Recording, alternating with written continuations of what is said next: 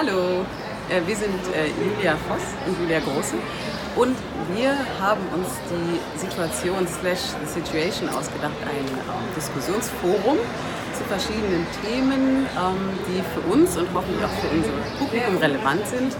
Und heute ist sozusagen die Premiere zum Thema, äh, was steht hinter dem Global Art Hype. Und wir freuen uns schon sehr. Noch kurz was zu uns. Neben mir steht Julia Grosse. Sie ist wie ich Kunsthistorikerin und Journalistin, war Kunstkorrespondentin in London und leitet inzwischen die Online-Kunstmagazine Contemporary End und Contemporary America Latina. Und ich bin Julia Voss. Ich habe von 2007 bis 2017 das Kunstressort der Frankfurter Allgemeinen Zeitung geleitet und bin Honorarprofessorin in Lüneburg. Und gleich geht's los.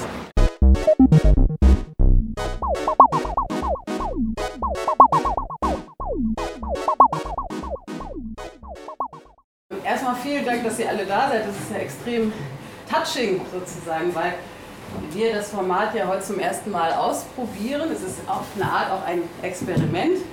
Und ähm, das Format soll ja sein ein, ähm, eine Diskussionsreihe oder ein Diskussionsforum mit dem Titel Die Situation slash the Situation, wo wir in regelmäßigen Abständen, also Julia Voss und ich, ähm, Leute einladen, in diesem Fall diese drei extrem tollen, äh, schlauen äh, Köpfe, Menschen, die ähm, mit uns zu Themen, die uns und hoffentlich auch euch relevant erscheinen, diskutieren.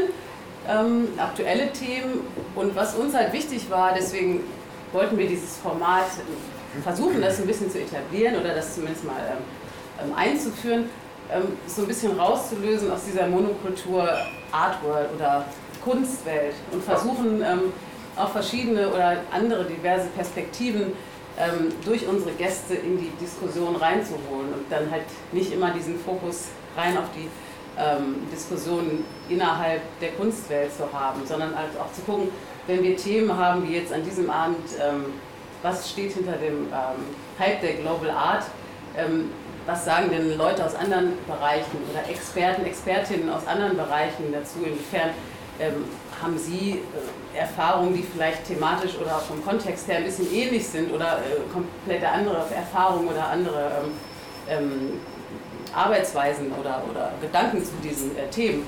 Genau, und ähm, idealerweise, wir wollen es jetzt in den nächsten Monaten einfach mal weiterführen, wird das irgendwann so eine Art äh, Mix aus Neo-Salon und YouTube-Talkshow oder irgendwie sowas in der Art, das erhoffen wir uns zumindest. Und Julia stellt mal kurz diese grandiose Runde vor. Zuvor will ich mich noch bedanken.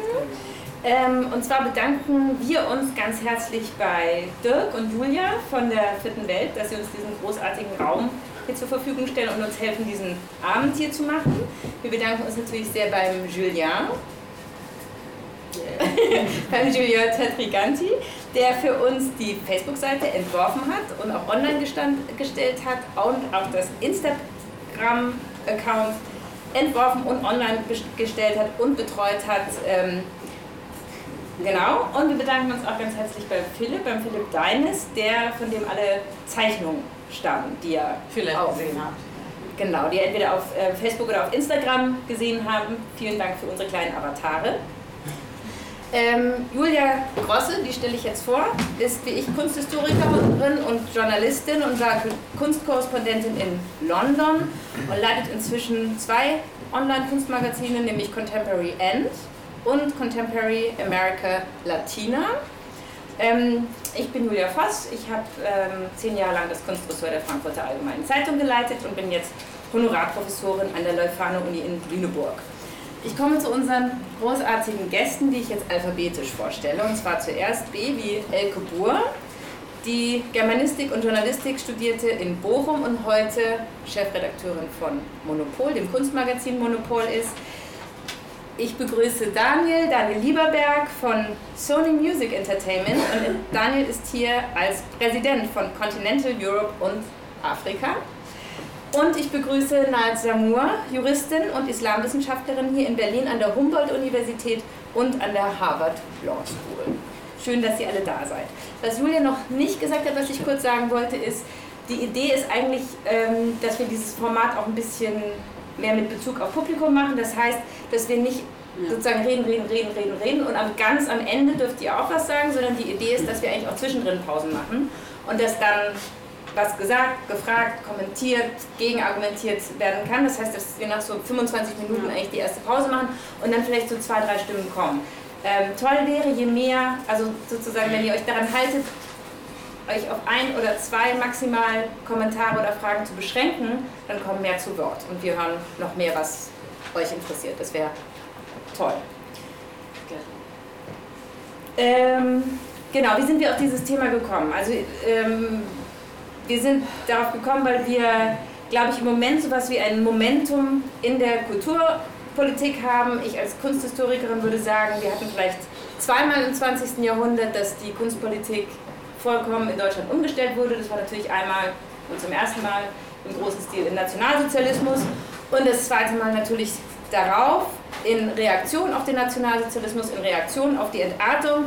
Damals ist dann flächendeckend erfunden worden das ähm, Museum für moderne Kunst und kurz darauf auch das Museum für zeitgenössische Kunst, was sich dann eben flächendeckend ausgebreitet hat. Es ist die Dokumente ins Leben gerufen worden und an sich ist damals diese Idee entstanden vom Museum als Pforte zu einer, zur Weltoffenheit, als Pforte zu Toleranz, als Pforte zu einem kritischen Kunstbegriff und ähm, ähm, genau, als Pforte auch zu einer Vergangenheitsbewältigung, indem man sich eben mit der äh, repressiven Kunstpolitik auseinandersetzt, die ähm, in Deutschland ähm, viel zerstört hat. Ähm, das ist eine ganze Zeit gelaufen, jetzt sind wir im 21. Jahrhundert und es könnte sein, dass wir jetzt in die dritte Phase eintreten, nämlich mit der Global Art, ähm, mit dem Versuch, nämlich den westlichen Kanon nun auszuheben, sozusagen aus der NATO-Kunst auszusteigen und nicht nur, nur als Kunst aufzufassen, was, äh, sich für die Kunst zu interessieren, die im Westen und ähm, in äh, Europa und in Nordamerika produziert und ausgestellt wird, sondern sich auch darüber hinaus zu öffnen für Asien, für Südamerika oder für afrikanische Länder. Ähm, es gibt im Moment viel Geld von der Bundeskulturstiftung für das große Projekt Museum Global. Die Hello World Ausstellung im Hamburger Bahnhof ist auch Teil davon. Ähm, es gibt kaum noch ein Museum in Deutschland, was nicht mehr über seine Sammlungspolitik nachdenkt. Auch das ist ein gutes Zeichen. Wir haben eine Ministerin für internationale Kulturpolitik, Michelle Müntefering. Ähm, und wir haben inzwischen immerhin die Einsicht, dass das Humboldt-Forum, so wie es jetzt geplant ist, auf keinen Fall so gemacht werden kann, dass es im Moment das Konzept vergurkt ist und dass was ganz Neues kommen muss. Auch das würde ich erstmal als gutes Zeichen ähm, werten, dass was Neues entstehen könnte. Also es könnte im Moment der Anfang von was Großem sein. Genau, und wir haben so ein bisschen, es ist jetzt nicht äh, ein strenges Konzept, aber ähm, wir haben immer so ein bisschen verschiedene Meinungen, aber natürlich sind wir am Konsens interessiert, aber ich sehe das äh, Ganze noch so ein bisschen misstrauischer, wenn, wenn man mit diesem Begriff der Global Art hantiert, weil natürlich erstmal die Frage, ähm, was erwarten wir von diesem Begriff, was erwarten wir von diesem, ähm, von diesem, von diesem Fokus, ähm, der gerade dann, wie gesagt, gern auch äh, gleich zu einem Hype gemacht wird. Wann sprechen wir von Global Art? Wenn jetzt zum Beispiel jemand wie der brasilianische Starkünstler Ernesto Neto zum Beispiel während der letzten ähm, Venedig-Biennale ähm, indigene Künstler eingeladen hat und die dann auch in voll, folkloristischer äh, Tracht ähm, so eine Art äh, Polonaise durch die Giardini der Biennale gemacht haben und dann auch die Leute eingeladen wurden, also die Besucherinnen in Prada und Chanel, sich dann anzuschließen, was nämlich so ein total erbärmliches Bild war von äh, Frauen in Prada, die dann halt so Schulden, ne, die Hände auf den Schultern von ähm, indigenen Künstlern äh, gehängt haben und dann halt durch die Giardini ge, äh, getanzt sind, was relativ schrecklich war.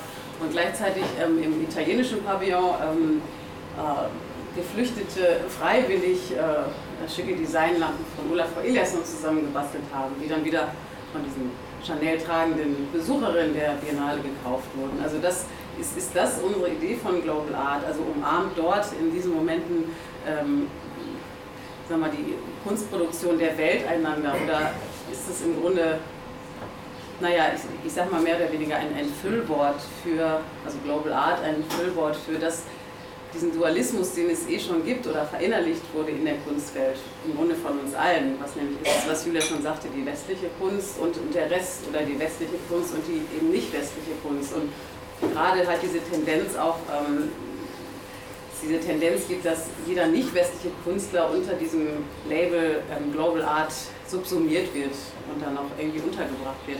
Und da wollte ich dich gleich mal fragen, Elke, ähm, inwiefern, inwiefern du, ähm, naja, inwiefern du das vielleicht auch glaubst du an diese, ich meine, ich finde das ja eine super Idee, ne? dass, dass die Museen jetzt wirklich, wie jetzt der Hamburger Bahnhof oder auch diese ganze, dieses ganze Konzept der Bundeskulturstiftung, dass da ein Wille da ist, der Museen sich tatsächlich zu öffnen und ihre Sammlungen kritisch zu durchleuchten und auch langfristig was zu machen. Oder auch, wie gesagt, ähm, ihren eigenen Kanon zu reflektieren oder auch neu zu denken. Ähm, glaubst du daran oder dass es wirklich eine langfristige Änderung bringen könnte? Oder ist es eh wieder, wie gesagt, äh, Begriff Hype, äh, Global Art, gerade etwas, was jetzt in zwei Jahren wieder äh, Last Season ist, wie jetzt, weiß ich nicht, Art from India vor ein paar Jahren oder Art from China? Das, das ist ich glaube nicht, dass das ein vorübergehender Hype ist. Ich glaube, dass ich, ich habe das Gefühl, dass sich wirklich etwas ändert. Also ähm, die Frage ist halt nur, funktioniert das sofort? Also ich glaube nicht, dass, dass man natürlich jetzt so macht und dann ist sofort äh, die, die Kunst aus allen Erdteilen gleichberechtigt auf diesen großen Events. Äh, und man, das ist ja auch sehr unterschiedlich. Also was zum Beispiel jetzt die Museen machen, wenn sie ihre Sammlung aufarbeiten, so wie äh, wir das jetzt bei Hello World gesehen haben oder wie wir das auch im MMK gesehen haben, die halt mit südamerikanischen äh, Museen zusammengearbeitet haben und so. Da finde ich, ist es äh, ist es gut, weil es so, äh, weil es abgesichert ist und weil es auch erstmal ein Forschungsprojekt ist. Also da, da mhm. geht es ja nicht primär darum, jetzt hier irgendwie die tolle Show zu machen. Also gut, sie haben jetzt eine große Ausstellung gemacht, aber das ist halt eingebettet in wirklich ein mehrjähriges Forschungsprojekt. Mhm. Und äh, die gehen auch erstmal davon aus, was sie haben. Also sie die äh, reflektieren aber gleichzeitig ihre Position. Also ich finde gerade bei Hello World finde ich das äh, ein sehr gutes Konzept, dass die einfach mal von, von den Berliner Sammlungen ausgehen. Also dass die sich jetzt auch nicht einbilden, sie könnten jetzt die Kunst der ganzen Welt auf einmal zeigen, dafür sind sie ja gar nicht kompetent, mhm. ähm, sondern dass sie sagen, okay, ähm, die Berliner Geschichte ist äh, gar nicht so eindimensional, wie wir das immer gezeigt haben in unserem Museum, sondern guck doch mal hier, warum sind denn diese Werke zum Beispiel in den ethnologischen Sammlungen in die ethnologischen Sammlungen ja. geraten und nicht in die Kunstsammlungen und so, also dass sie einfach sich das alles angucken, dass sie die Verbindungen, die auch schon, die längst existieren, an, ans Licht holen, aber gleichzeitig klar ist, äh, der Standpunkt ist hier, sie, der kann nicht anders als von hier sein. Und ähm, von diesem Standpunkt aus muss es neu betrachtet werden. Wenn auf der anderen Seite natürlich äh, die Venedig-Biennale solche Sachen macht, das äh, fand ich auch fürchterlich peinlich.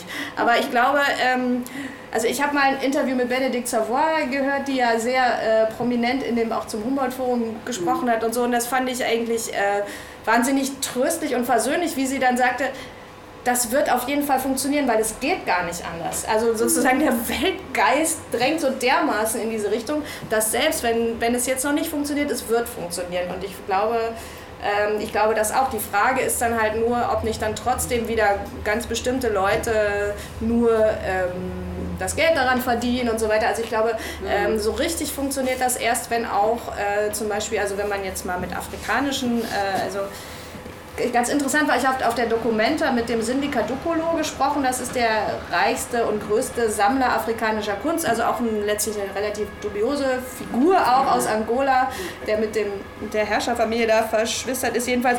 Äh, was der sagte, aber in der Hinsicht war natürlich ganz richtig. Er sagte, es funktioniert erst, wenn es auch in Afrika einen Markt gibt. Also wenn das da produziert wird, wenn es von Leuten von da gesammelt wird, wenn da die Kuratoren herkommen, also wenn es praktisch ein funktionierendes Gegenüber gibt, wenn es nicht sozusagen so eine, so eine Geste ist dann der westlichen Kuratoren, die sagen, wir nehmen die jetzt mal mit rein, sondern wenn es wirklich äh, nach beiden Seiten hin mhm. funktioniert. Ich finde das ähm, interessant, ähm, also diesen Begriff Global Art, ähm, wenn ich zum Beispiel in die Musik schaue, ja, wo ja im Grunde, also die Musikwelt im Vergleich mit der, also die Kunstwelt im Vergleich der Musikwelt ist ja lächerlich klein. Also wenn man, wenn man guckt, also auf die Konsumentenzahlen, ähm, die Musik konsumieren im Gegensatz zu Kunst, sind geht ja in die Milliarden im Gegensatz zu den paar Millionen, die Kunst konsumieren. Aber was ich halt ganz lustig finde bei dem Begriff Global Art, muss ich immer auch an diesen absurden Oldschool-Begriff World Music denken. Ne? Also diesen Begriff aus den wahrscheinlich Early frühen 2000ern oder was. Ist wahrscheinlich noch älter. Oder noch ja, älter. 70er, ne? Also, also 70er. Oder so also 70er. Genau, und der natürlich auch immer natürlich 60er. vom Wort her nie bedeutete, okay, das ist jetzt natürlich die Welt um, um, umspannen, sondern natürlich auch mal so ein, für mein Verständnis ein Begriff war für äh, Western Dominating Music und dann kommt World Music sozusagen. Und A, wollte ich mal von dir wissen, ähm, ob du vielleicht kurz erklären kannst, warum oder warum es diese, diese, diesen Begriff dann überhaupt gab oder warum es eine Kategorie gab dafür. Und dann wollte ich wissen, ob es heute sozusagen eine, in der Musik was Vergleichbares gibt zu diesem Begriff der, der Global Art oder ob es sowas, ob das vielleicht für die Musik viel zu grobschlächtig ist, weil, da, weil es da viel feinere Kategorien gibt. Also dass halt alle nicht westliche Musik nicht unter so einem Label zu versammeln ist in der Musik. Genau, das wollte ich mal. Ja, erstmal, ich bin natürlich kein ähm, Experte in Weltmusik, weil Weltmusik, genau. weil Weltmusik ist ja eigentlich da, es war ja immer Musik in einer Nische. Ne? Ähm, ähm, weil ich bin ja, also ich arbeite ja schon immer für die Musikindustrie. Ne? Mhm. Also, ähm, und das ist ja was, ähm, ähm, es gibt ja unterschiedliche Arten von Musikkonsum. Ne? Mhm. Es, gibt, es gibt ja auch Festivals, die werden kuratiert, wie eine Ausstellung im Museum. Ne?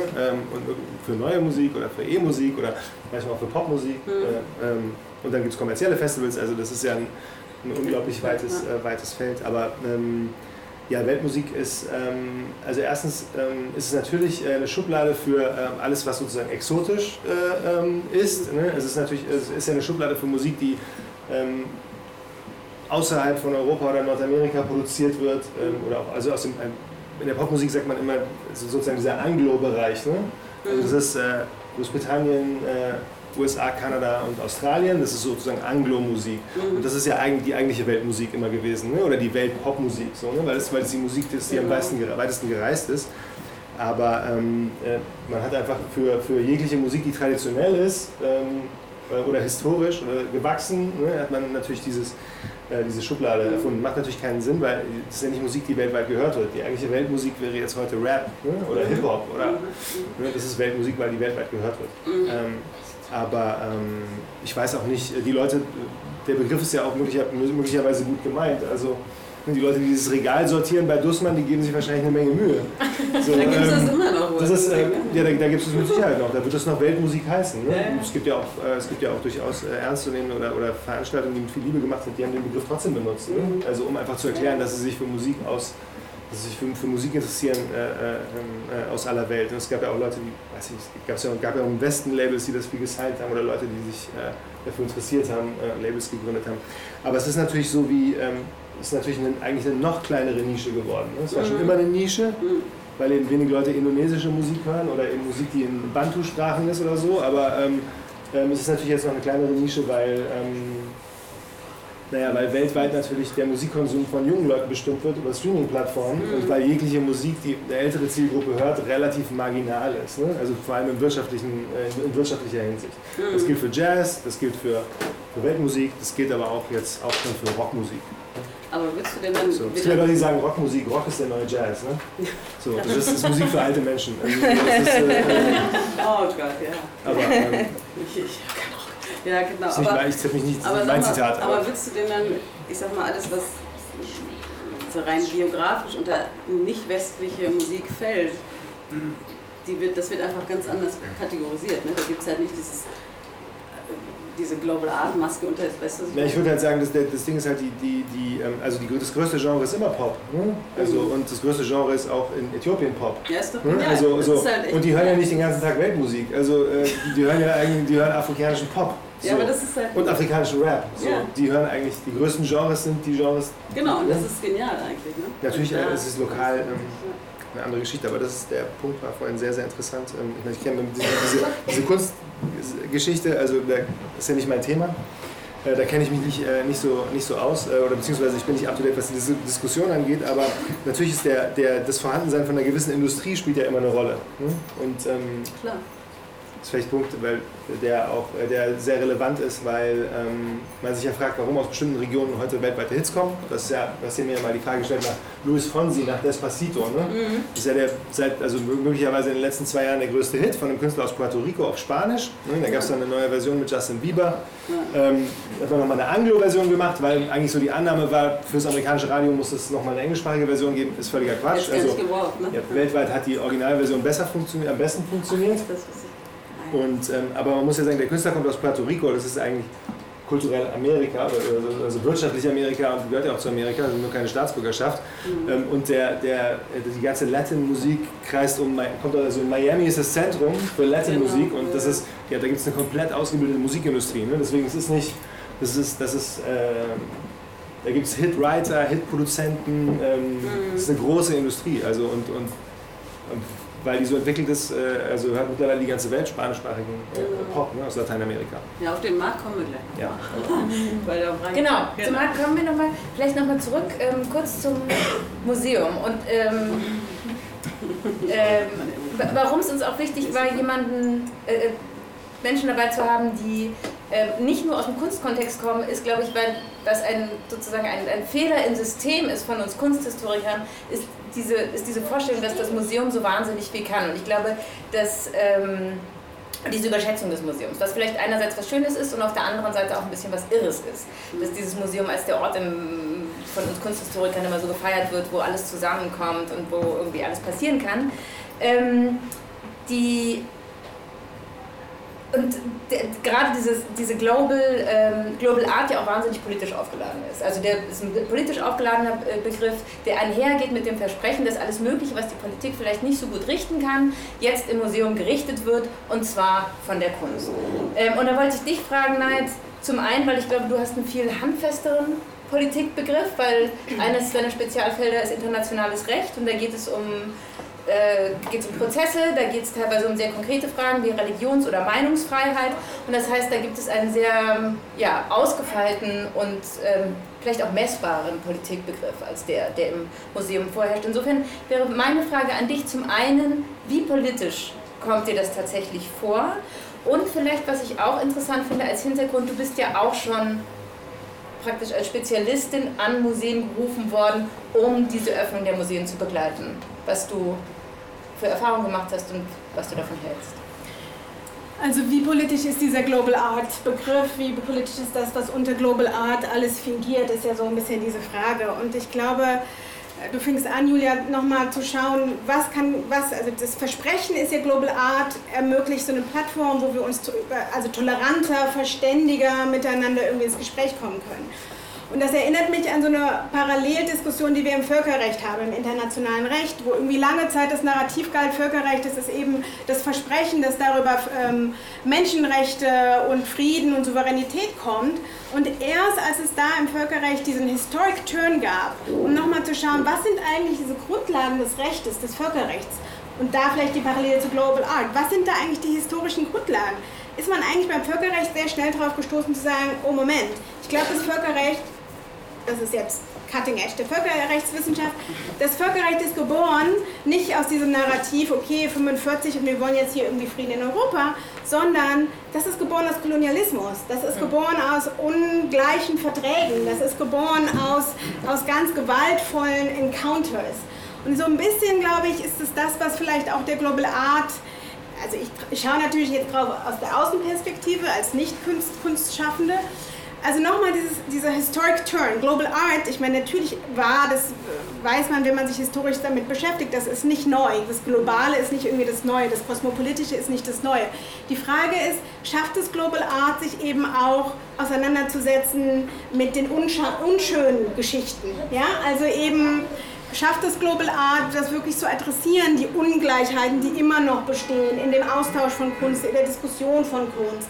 Und da würde ich sagen, ähm, das stimmt, es gibt da, glaube ich, so einen Moment, wir sind da, den kann man nicht mehr zurückdrehen. Aber es ist noch ein bisschen unsicher, wie diese Geschichte jetzt weitergeht. Also ich glaube, da gibt es ja immer noch viel Kritik. Also es gibt, glaube ich, eine Anerkennung, dass was passiert ist, aber auch eine Kritik, dass das, was passiert ist, zu langsam, zu zögerlich. Eigentlich so, es gibt ja diesen Vergleich auch mit der MeToo-Debatte. Zu lange gab es ein Machtverhältnis, nicht auf sexueller Ebene, aber natürlich da auf einer Ebene zu wissen, wir hatten zu lange Dinge in unseren Museumskellern versteckt, von denen wir wussten, dass sie über Gewaltverhältnisse überhaupt erst ähm, äh, zu uns gekommen mhm. sind. Oder manche äh, Juristen, Juristinnen oder vielleicht auch aus der Kulturszene machen sich es natürlich leicht, indem man sagt, naja, was damals rechtmäßig war, ist auch heute rechtmäßig. Ja? Also vielleicht so ein bisschen so diese weil du gefragt hattest nach diesem Politikbegriff. Also wirklich nochmal dieses, dieses Unlocking von den, den Ungleichheitsebenen da drin. Und wenn wir das schaffen, wenn wir das, diese, diese, die beiden Schienen gleichzeitig, dann glaube ich, kann man daraus was ganz Nachhaltiges machen. Und vielleicht aus meiner Erfahrung, äh, ich werde dann meistens angefragt äh, als äh, Juristin und Islamwissenschaftlerin ähm, und da vielleicht einfach nur so zwei, drei kurze Beispiele, wie das funktionieren kann oder auch eben nicht so gut funktionieren kann. Also ähm, das Jüdische Museum hatte mich angefragt zu der derzeitigen Jerusalem-Ausstellung und das Gespräch verlief auch sehr gut. Und dann wurde aber auch im Gespräch klar, dass es hier irgendwie vielleicht nochmal, das Konzept vielleicht auch nochmal irgendwie geändert werden musste, weil da einfach nochmal andere Schwerpunkte mit reingekommen sind. Dann änderte man das ein bisschen das Konzept und dann war aber auch klar, hm, also das ist jetzt gar nicht mehr so konventionell oder es ist nicht mehr so sicher oder so konventionell oder es ist interessant, aber auch irritierend. Weil das ist ja eigentlich auch die Idee, dass solche, die Leute von außen, die was mitbringen, weil man, wir bringen, also man bringt ja dann auch ein Fachwissen mit, das man sich jahrelang durch Recherchen, Bibliotheksarbeit, Reisen und so akquiriert hat. Das ist ja auch super, dass Fachwissen angefragt wird. Deswegen ist es auch nur sinnvoll, dass ein Gespräch interessant und irritierend zugleich ist. Und dann wurde wieder das Konzept überworfen und dann gab es dann zum Schluss solche Widersprüche, die so ein bisschen im Raum standen. Nicht, dass Widersprüche nicht auch total produktiv sein können. Sie können aber eben produktiv unproblematisch sein. Und das war so, das war so eine Erfahrung, wo man merkte, dieses einmal rein, einmal die Expertise rausnehmen, punktuell, nicht nachhaltig. Es gab keine langjährigen Zusammenarbeit und das merkte man dann, also ich kommentiere auch nicht die Ausstellung als solches, sondern eher eben meine Erfahrung als jemand, die dann von außen reingeht. Anders jetzt hier praktisch auf der anderen Seite das äh, Museum Friedrichshain-Kreuzberg zur kommenden Ausstellung Passkontrolle. Äh, viele Treffen, langwierige Diskussionen, viele, also es ist langwierig, das ist anstrengend, das ist, aber ich merke einfach, wie sich da so ein Netz bildet, eigentlich eine Community bildet. Also ich bin keine Museumsdidaktin, Pädagogin. Ich äh, habe noch nie was konzipiert, damit auch irgendwie Schülerinnen sich da irgendwie wohlfühlen oder so. Aber diese Gespräche mit irgendwie den Leuten, die verschiedene, die Stadtgeschichte zusammenbringen mit Museumspädagogik, mit unterschiedlichen Sachen und dann eben eine juristische Expertise zu Aufenthaltsfragen etc.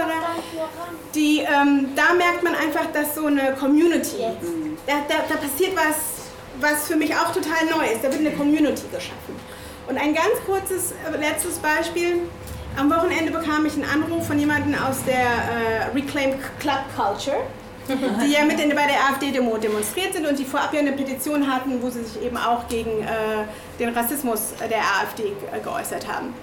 Und dann hieß es, oh, wir brauchen dringend jemanden, der das Mikrofon übernimmt und einen Redebeitrag hält zu Rassismus und am liebsten eine Woman of Color Genau. Transperson. also, also genau, Körperler slash Transperson. Und dann dachte ich mir, also erstens, ja, Netzwerken, zusammenkommen ist super. Wer die Nummer von irgendjemandem hat, das ist super. Also das, so müssen wir arbeiten, ja.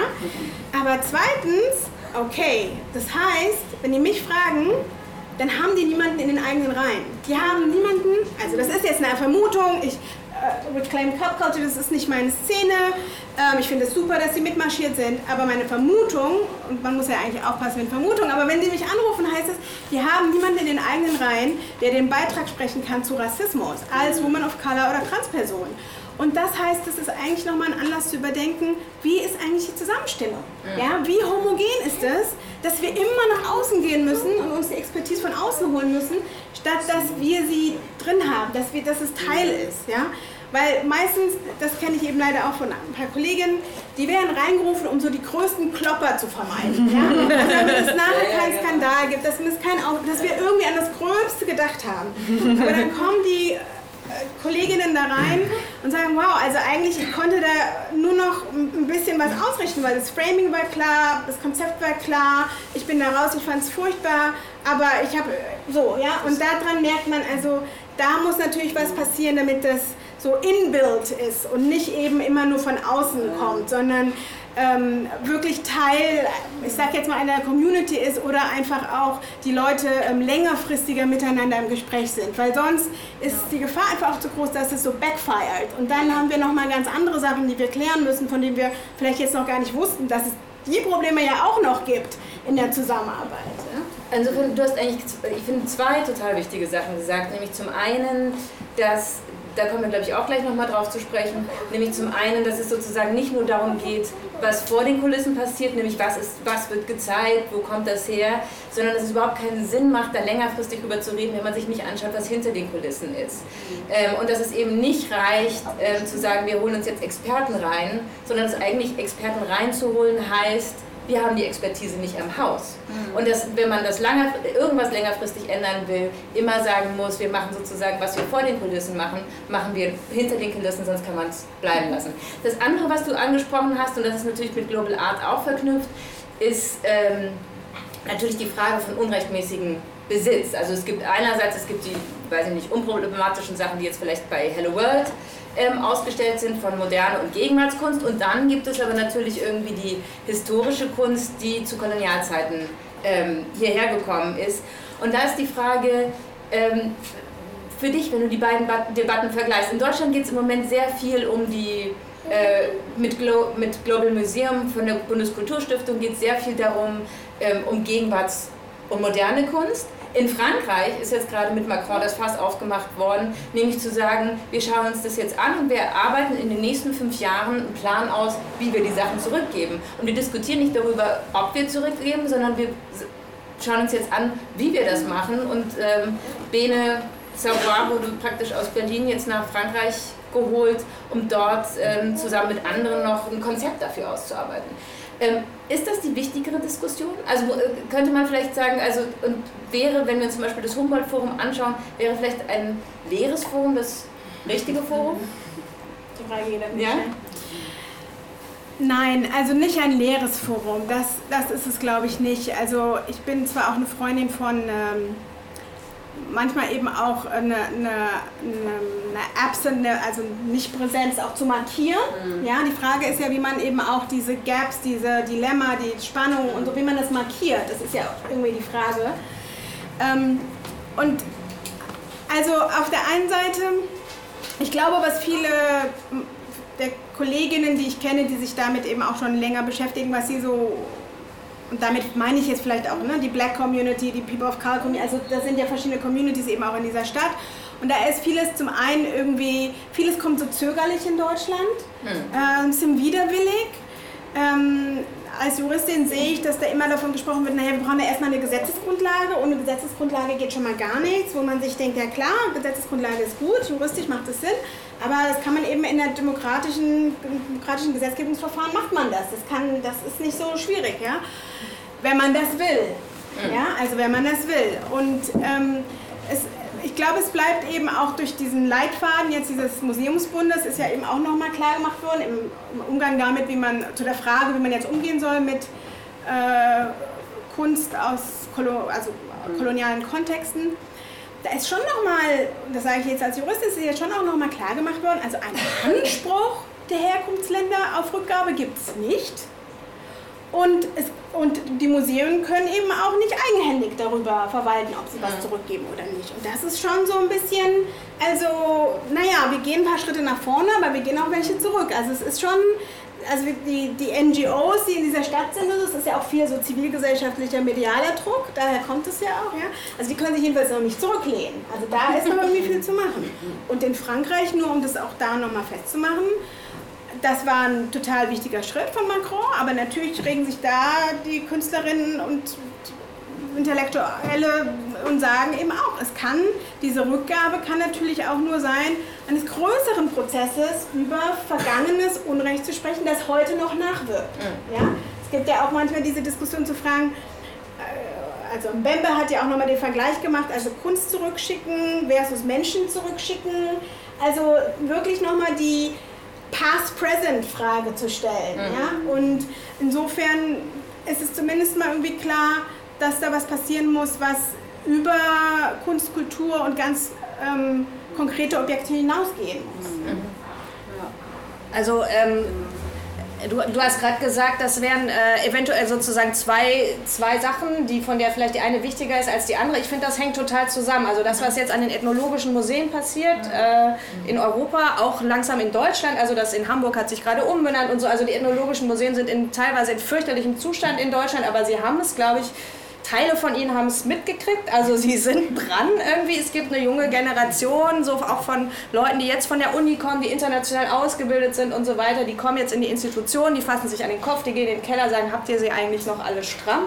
Also ich glaube, dass da jetzt ganz viel passiert bei den ethnologischen Museen und das hängt aber ganz stark mit dem zusammen, was auch in den Museen der Moderne und des Zeitgenössischen passiert. Weil wenn man sich diese Diskussion anguckt um die ethnologischen Museen, dann kommt man ganz schnell zu dem Punkt, um zu sagen, die Institution Institution, ähm, die Institution Museum selber hat, hat einfach so einen kolonialen Ursprung und hat, also das ist in Amerika die Diskussion ja mittlerweile so, dass sie sagen, okay, der, Grund, der Grundstock der Museen in der westlichen Welt ist irgendwie ein riesiger Beutezug, ist eine, eine, ein, ein, einziges, ähm, ja, ein einziges Ausplündern. Also die, die Museen sind Ergebnis einer riesigen Plünderungsaktion und wenn man sich das, äh, also wenn man das praktisch als so eine Institutionskritik dann sieht, dann wird sich auch die Institution des Museums natürlich ändern müssen. Also das finde ich irgendwie das, das Spannende an der Diskussion und das fand ich auch, das wurde mir sehr klar in der vielgeschmähten Documenta in der neuen Galerie, wo eben genau diese beiden Stränge zusammengeführt wurden. Denn das, was macht die zeitgenössische Kunst heute und wie steht am Beginn der Aufklärung die Sklaverei irgendwie? Also wie steht praktisch die Ausbeutung am Beginn gleichzeitig verbunden mit dem, was wir als Aufklärung uns immer so schön irgendwie äh, wie der, wie der Esel die Möhre vor der Nase hängen. So. Deswegen finde ich, dass diese Diskussion, deswegen ich, glaube ich auch, dass diese Diskussion auch funktioniert und eben nicht nur ein Hype ist, sondern eine, eine, wie du eigentlich sagst, eine Art Paradigmenwechsel, ein Epistemwechsel. Mhm. So, jetzt sind wir schon an dem Punkt angelangt, wo wir äh, euch bitten würden, was zu sagen. Ihr müsst nicht, aber ihr dürft und wir würden uns freuen. Ihr könnt was fragen, ihr könnt kommentieren, ihr könnt ein Gegenargument einbringen euer Manifest lesen, wenn ihr es in der Tasche habt. Genau. Also wenn jetzt jemand anders was sagt, dann sage ich jetzt was. Ja, das ist schön. Äh, ich finde die Diskussion super spannend. Achso, ähm, nee, warte mal. Julian, was wolltest du? Ich würde das Mikro. Äh, Ach so, ich kann aber auch versuchen, ganz laut zu reden. Nee, so redest du auch laut. Ja, also genau, Aram sagt auch schon, ich soll nicht zu laut reden. Genau. Nee, ich finde die Diskussion super spannend. Ähm, habe so ein bisschen festgestellt, dass ich glaube, dass es schon einen großen Unterschied gibt, zum Beispiel zwischen den Museen, die auch einen öffentlichen Auftrag haben, die diesen Sammlungsauftrag, auch einen Bildungsauftrag haben und, ähm, und zum Beispiel dem Musiksektor und der Frage, wie, wie geht man jetzt auf einem, auf einem Musikmarkt zum Beispiel damit um, dass man Exotismus zur Vermarktung benutzt und da auch ein bestimmtes Label hat, das sind ja auch schon uralte Diskussionen, die zum Beispiel auch in Institutionen wie im Haus der Kulturen der Welt oder so hier schon seit Jahren in der Stadt auch intensivst, selbstreflektiv, introspektiv und mit allen möglichen Beteiligten auch immer wieder diskutiert werden. Und ähm, finde aber sehr, sehr gut auch, äh, was du, Nahed, gesagt hast. Ich glaube eben auch, dass, äh, also wenn wir jetzt wieder auf, eher auf die museale Ebene kommen und auf die Frage, äh, wie öffnen die sich eigentlich als hochrepräsentative Institutionen, was nochmal was anderes ist als ein Musiklabel, die auch eine, eine staatliche Funktion haben und in der Regel auch öffentlich-rechtliche Stiftungen und Trägerschaften und Finanzierungen und so weiter haben und auch Stiftungsgesetze, da kommen wir dann auch zu diesen ganzen rechtlichen Grundlagen und so ähm, Stiftung Preußischer Kulturbesitz. Da wird ja schon wahnsinnig viel gesagt, auch über die Frage, äh, wie, wie, wie, definieren die sich überhaupt? Also wenn man da plötzlich dann drüber nachdenkt, irgendwie ist der Besitz überhaupt rechtmäßig, dann ist, wird ja quasi die ganze Institution fundamental in Frage gestellt und es ist auch nicht erst seit der Kolonial äh, oder auch nicht erst seit dem Humboldt-Forum so und auch nicht seit Berlin postkolonial auf den, auf den Plan getreten ist, sondern das war auch schon in den Diskussionen um die Nofretete der Fall. Also wenn man es mal ganz äh, genau sich anguckt und ähm, und was ich eben sehr wichtig finde, äh, was nachher du gesagt hast, dass das natürlich alles nicht ohne ähm, andere politische Kontexte zu beurteilen ist. Da sind wir einmal bei dem, was du erzählt hast von partizipativen Verfahren in der Stadtgesellschaft, wo mit Akteuren vor Ort, also wie bezieht man die eigentlich ein, wie kommen die in die Institutionen hinein, sodass die äh, da sind wir bei dem ganzen Thema Diversität und, und wie spiegeln die sich eigentlich in öffentlich-rechtlichen Institutionen, ähm, auch in den Stadtgesellschaften. Und dann gibt es aber auch noch das andere Feld der internationalen Politik, was nochmal noch ein ganz anderes Feld ist und wo man sich ja auch wirklich schon auch vor Augen führen muss, dass Steinmeier die, die, die Kolonialismusausstellung im DHM nicht eröffnet hat, aus guten Gründen, nämlich äh, Sorge vor Reparationszahlungen und so weiter, die natürlich dann auf die ganze Frage von Restitution und Provenienzforschung und so weiter auch wieder viele Ausflüsse haben. Und deswegen ist es schon auch wirklich, glaube ich, auch im Moment eine sehr, sehr ähm, interessante Frage, wie sich das weiterentwickeln wird. Ich glaube, das ist schon noch sehr offen alles. Äh, auch Macrons Vorstoß, der super war, weil der tatsächlich auch nochmal einen unglaublichen Energieschub und Dynamik in diese ganzen Diskussionen in Europa hineingebracht hat und damit auch in Deutschland. Aber ähm, wie sich auch das Verhältnis zwischen Auswärtigem Amt und äh, Bundes, äh, äh, äh der Beauftragten für Kultur und Medien wiederum im BKM und so weiter, wie sich das alles ausmändet, das ist, glaube ich, schon noch eine ziemlich große Frage. Und letztlich geht es dabei dann schon immer um die Frage, wird eigentlich sozusagen das, das, das koloniale Unrecht auch mal offiziell anerkannt? Äh, und auch in den Fortwirkungen, Thema Rassismus, Diskriminierung, Strukturen, die auch sich bis heute auch hier in in, in Mikrogesellschaften äh, spiegeln, wird das eigentlich mal ernst genommen und anerkannt offiziell oder nicht? Und wenn das, da glaube ich auch, da passiert jetzt langsam richtig viel, aber das ist schon auch noch ein, ein sehr komplexer Weg, der auch nicht nur mit ästhetischen Fragen was zu tun hat, sondern, sondern vor allem damit, wie sich überhaupt diese, ob sich diese Gesellschaft in so eine Richtung entwickelt oder nicht. Äh, das war nur mal so eine, so eine äh, ja.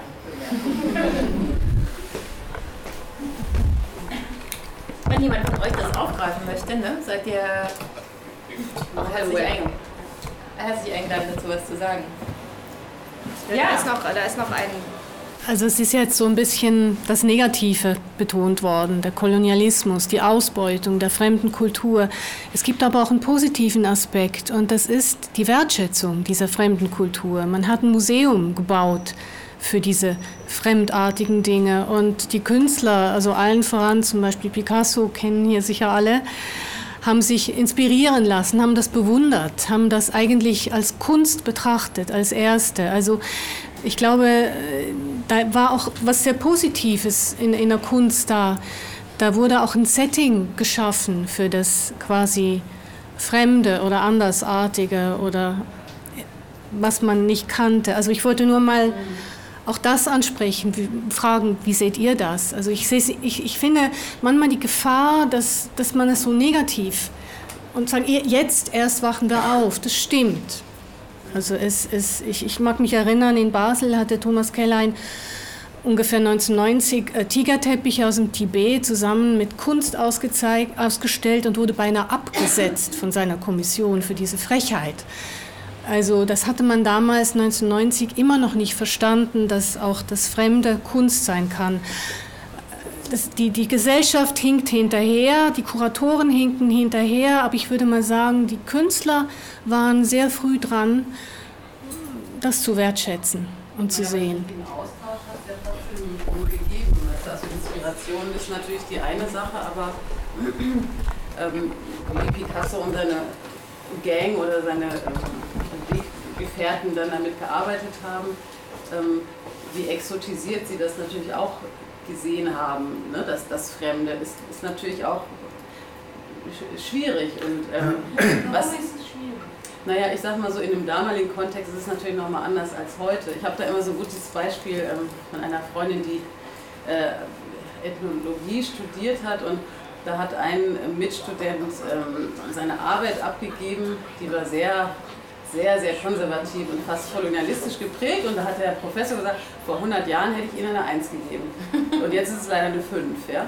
Und ähm, dass man, wie du sagst, diese, äh, diese Museen, die damals vielleicht auch, wie du sagst, auf eine Art ähm, ähm, nicht ein Tempel, aber schon ein, ein, ein wertzuschätzender Ort waren für, für das Fremde, das ist ja heutzutage nicht mehr, das kann man ja so nicht mehr präsentieren. Das, das geht doch heute gar nicht ja, mehr so. Es gibt ein interessantes Beispiel, das ist zum Beispiel Weyeler in Basel gewesen. Der hatte von Anfang an daraus, er hatte ja seine Sammlung im Basler Museum und hatte gleichzeitig eine große ethnologische Sammlung. Und er hat gewünscht, dass man die ethnologische Sammlung gemeinsam mit den quasi großen Künstlern zeigt. Also er war einer derjenigen, der wollte unbedingt, dass äh, irgendwie eine Yoruba-Maske neben einem Picasso steht, und zwar gleichwertig.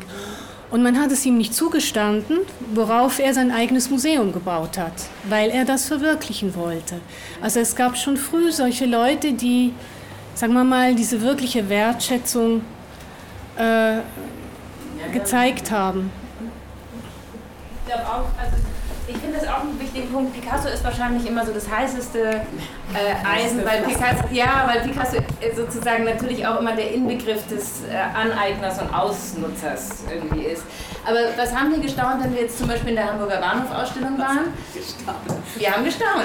Da haben wir gesehen einen Brief in einer Vitrine von Justi aus den 20er Jahren an Rabindranath Tagore mit der Bitte, an Rabindranath Tagore, ihnen Zeichnungen zu geben und Tagore antwortet eben, dass er sie ihnen schenkt.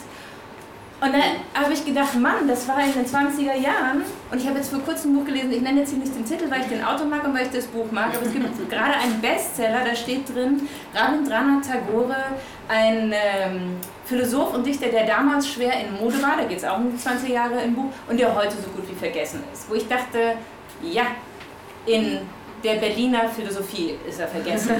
Aber im Rest der Welt hat er mal den Literaturnobelpreis bekommen ähm, und gilt als großer Philosoph und wird auch überall noch gelesen. Und irgendwie hat es mich sehr berührt, dass eben sich Berlin in den 20er Jahren um seine Zeichnungen bemüht und es diesen Austausch gibt und dass da tatsächlich es sich lohnt, was auszugraben, was schon mal viel stärker da war und es jetzt wieder zurückzuholen. Also ich würde auch sagen, dass es da positive Aspekte gibt, die, an die es sich lohnt anzuknüpfen.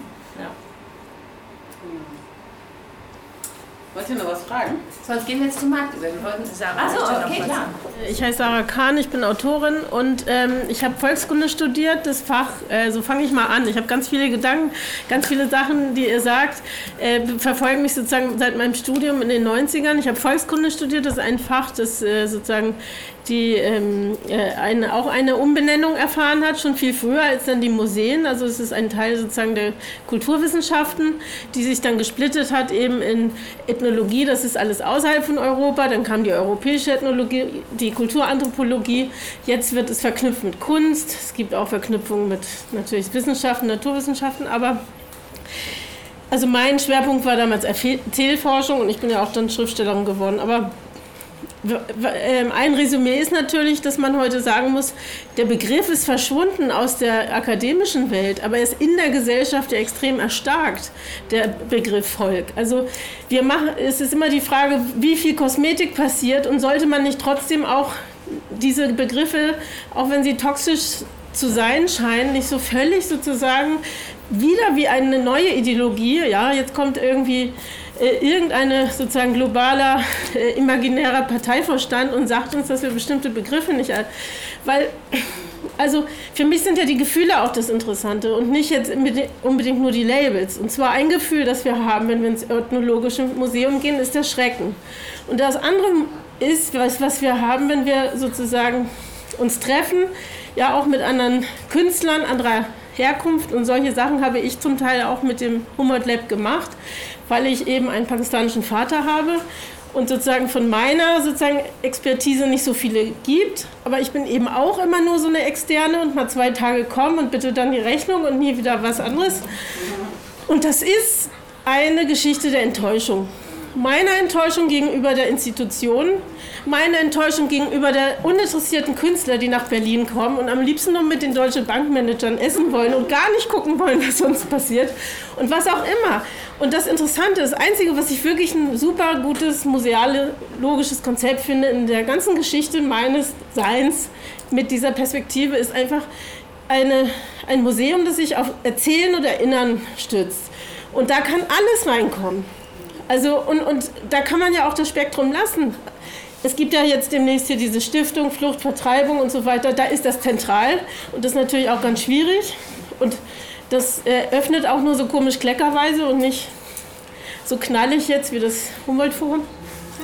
Aber sozusagen, ähm, es gibt ja ganz andere museologische Konzepte, die nicht um das Objekt äh, kreisen.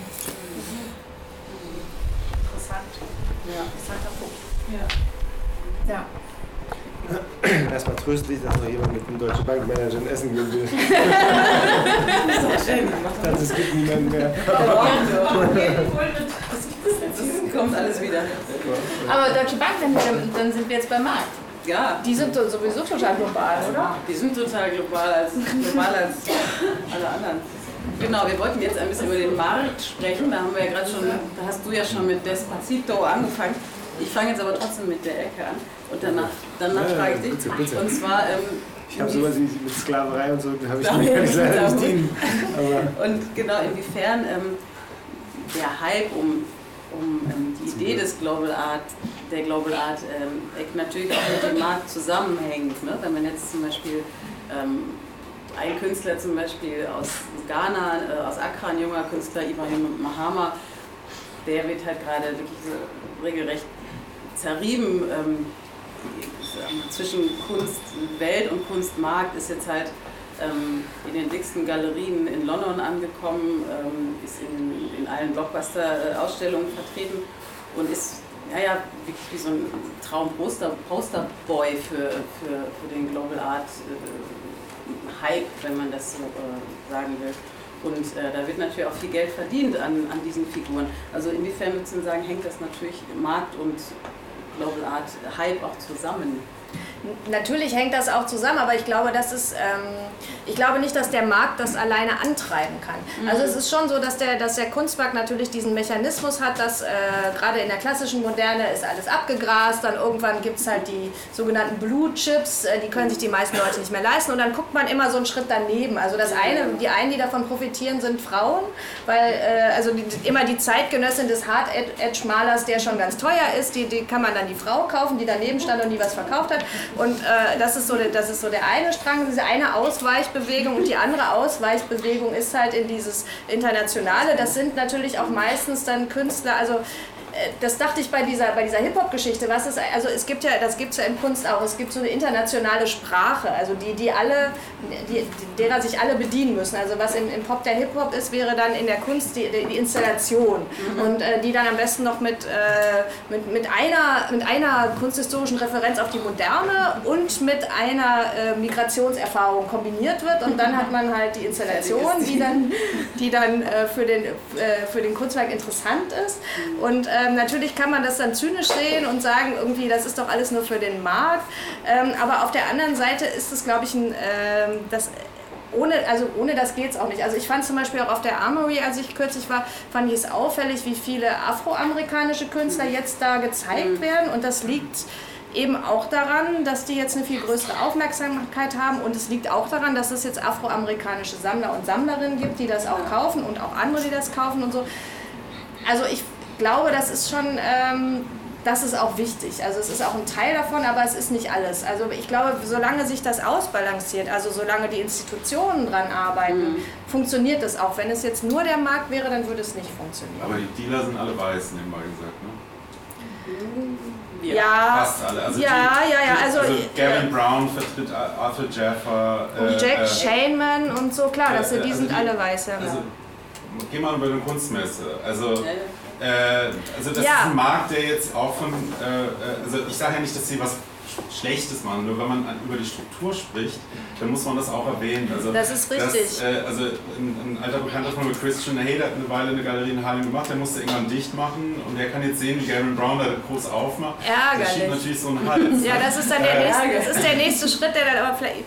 Das hat eben auch Sindika Dokulo hat das mir halt auch gesagt, dass er jetzt extra, also es gab dann irgendwie Christie's oder Sotheby's hat zum ersten Mal einen großen, eine große Auktion mit afrikanischer Kunst gemacht und er meinte, er wäre dann da extra hingefahren und hätte was gekauft, damit ein, ein Sammler aus Afrika diese afrikanische Kunst auch kauft, weil er sagt, dass er möchte nicht, dass das jetzt praktisch nur wie so Futter den weißen Ja, ja. Kunstmarkt vorgeworfen wird. Also das heißt, dass die Leute, die dann da wirklich sich für interessieren, auch schon da strategisch vorgehen, um diesem, diesem, diesem Sog praktisch zu, zu entgehen. Ne? Das ist natürlich schwierig. Also es funktioniert wahrscheinlich dann erst, wenn, äh, wenn es einfach viel mehr Leute, also viel mehr Sammler gibt, die dann auch gerne zum Beispiel, also ich kann mir vorstellen, dass dann die afroamerikanischen Sammler dann auch irgendwann lieber beim afroamerikanischen Dealer kaufen würden. Das dauert nur wahrscheinlich noch bis es gibt. Ich glaube, ja. das ist denen ehrlich gesagt egal. Nee, nee, weil das ist so eine, also ein Galerist ist ja auch so eine Art Heimat auch für die Leute. Also das ist ja auch eine ganz soziale Beziehung. So. Also es ist ja, das ist ja nicht ja, nur es ist nicht so, dass, Business. Also ich meine, ich habe ja mit vielen Afroamerikanern zu tun und äh, die machen mit weißen und mit schwarzen Geschäfte. Und äh, vielleicht ist in der Musik auch natürlicher, weil es gibt viele, viel Artist-owned Entertainment, äh, also es gibt viel schwarzes Musikbusiness.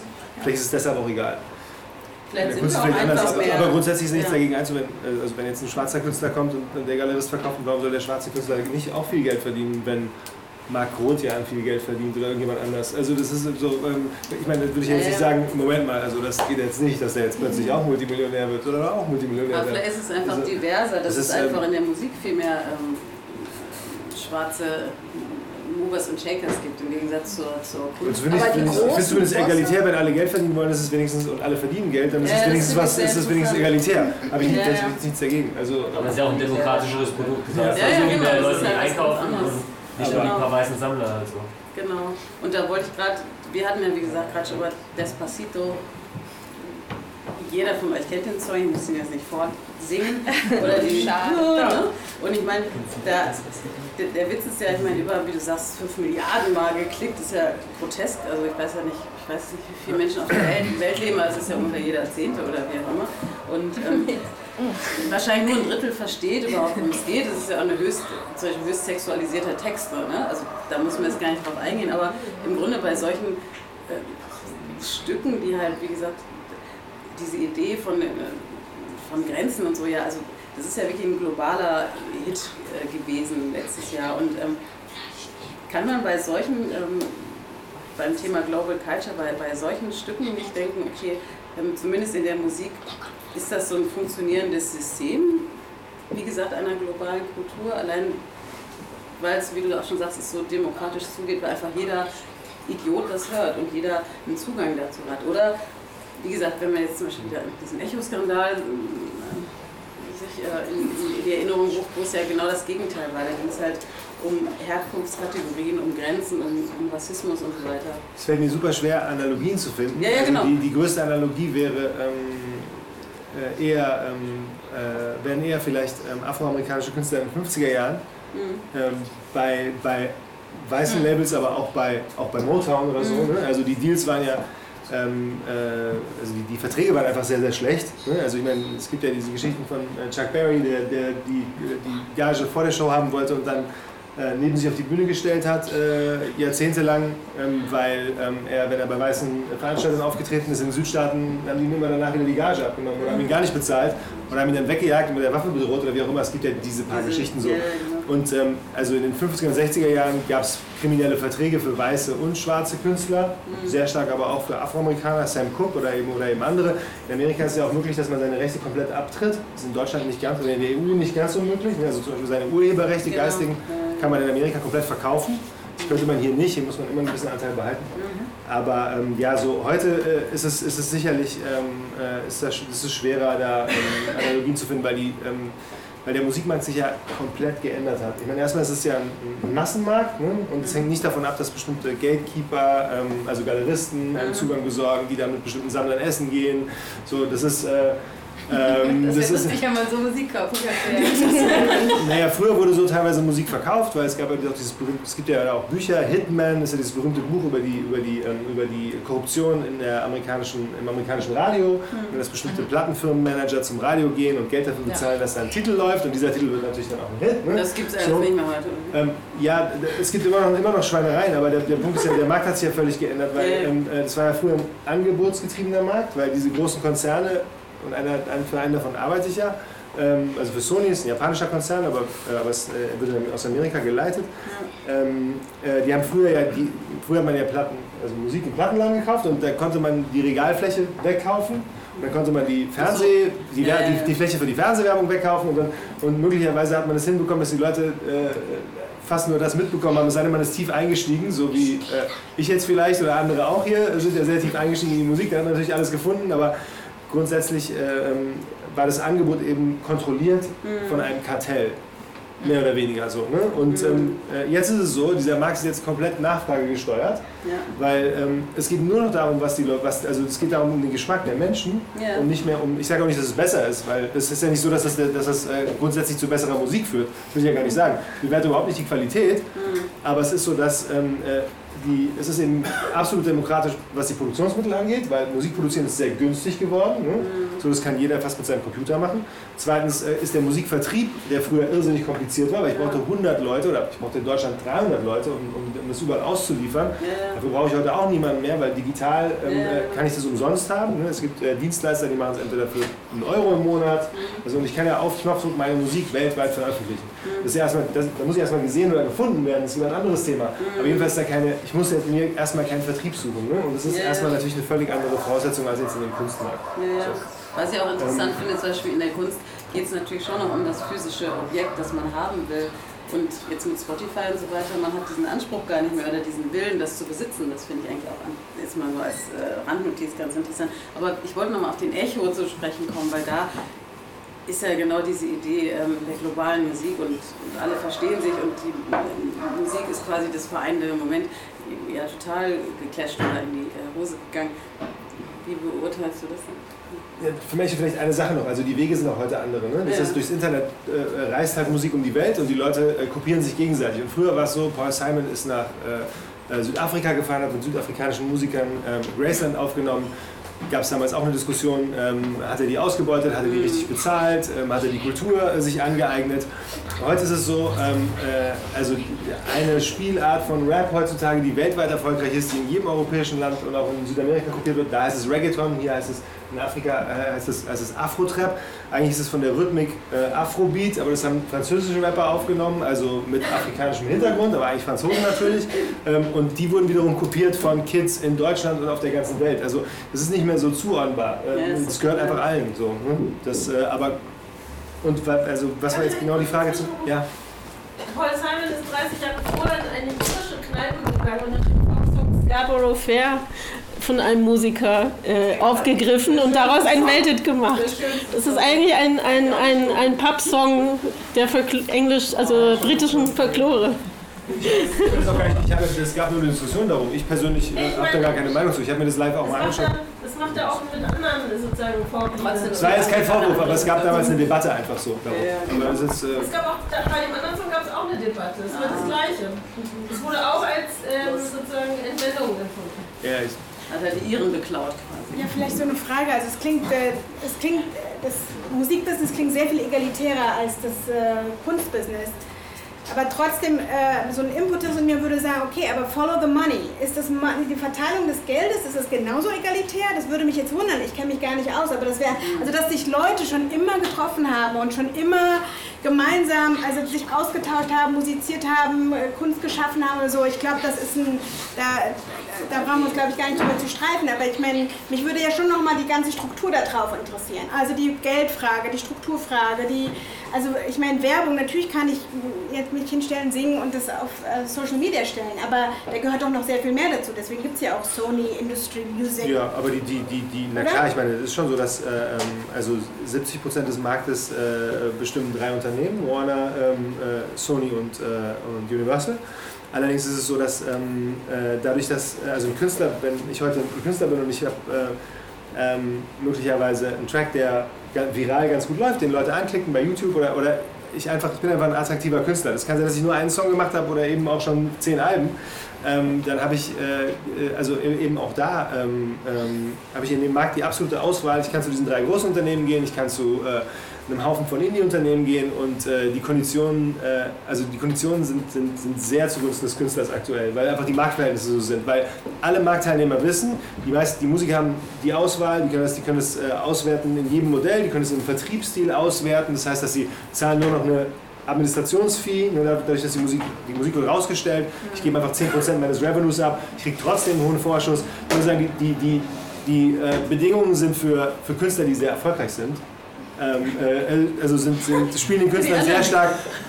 Naja, ich meine, nein, ich meine, wir, wir reden natürlich, äh, äh, ähm, klar, also, ähm, aber zum Beispiel ein gutes Beispiel ist doch zum Beispiel, wenn, wenn also ähm, die Firma, für die ich jetzt arbeite, hat drei ähm, nigerianische äh, Künstler unter Vertrag genommen, ähm, weil, also ich bin für Afrika jetzt erst seit, äh, seit Anfang Januar zuständig, aber hat drei nigerianische Künstler unter Vertrag genommen die jetzt unter europäischen Maßstäben mit ihrer Recorded Music, also mit den Aufnahmen, nicht so viel Geld verdienen, weil die Monetarisierung äh, da schwieriger ist, die aber live in Nigeria wahnsinnig viel Geld verdienen.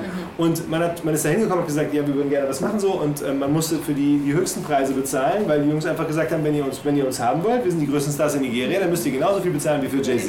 So, deswegen sage ich so, so und äh, ähm, diese drei Deals haben sich bisher noch nicht gerechnet, äh, Die sind auch abgeschlossen worden, äh, bevor ich. Nein, ich meine, das ist aber ist auch in Ordnung, weil es waren Wizkid, Davido und äh, Mr. Easy ist jetzt, ist, ist, ist jetzt jemand, der mit dem jetzt gerade jetzt gerade was macht. Aber ähm, wie gesagt, ich habe es ich ja, mitbekommen. Also wenn man da ein großer Künstler sein möchte, ist er genauso teuer wie ein europäischer oder ein, äh, oder ein nordamerikanischer Künstler. Das, das ähm, lässt ja hoffen. Ja.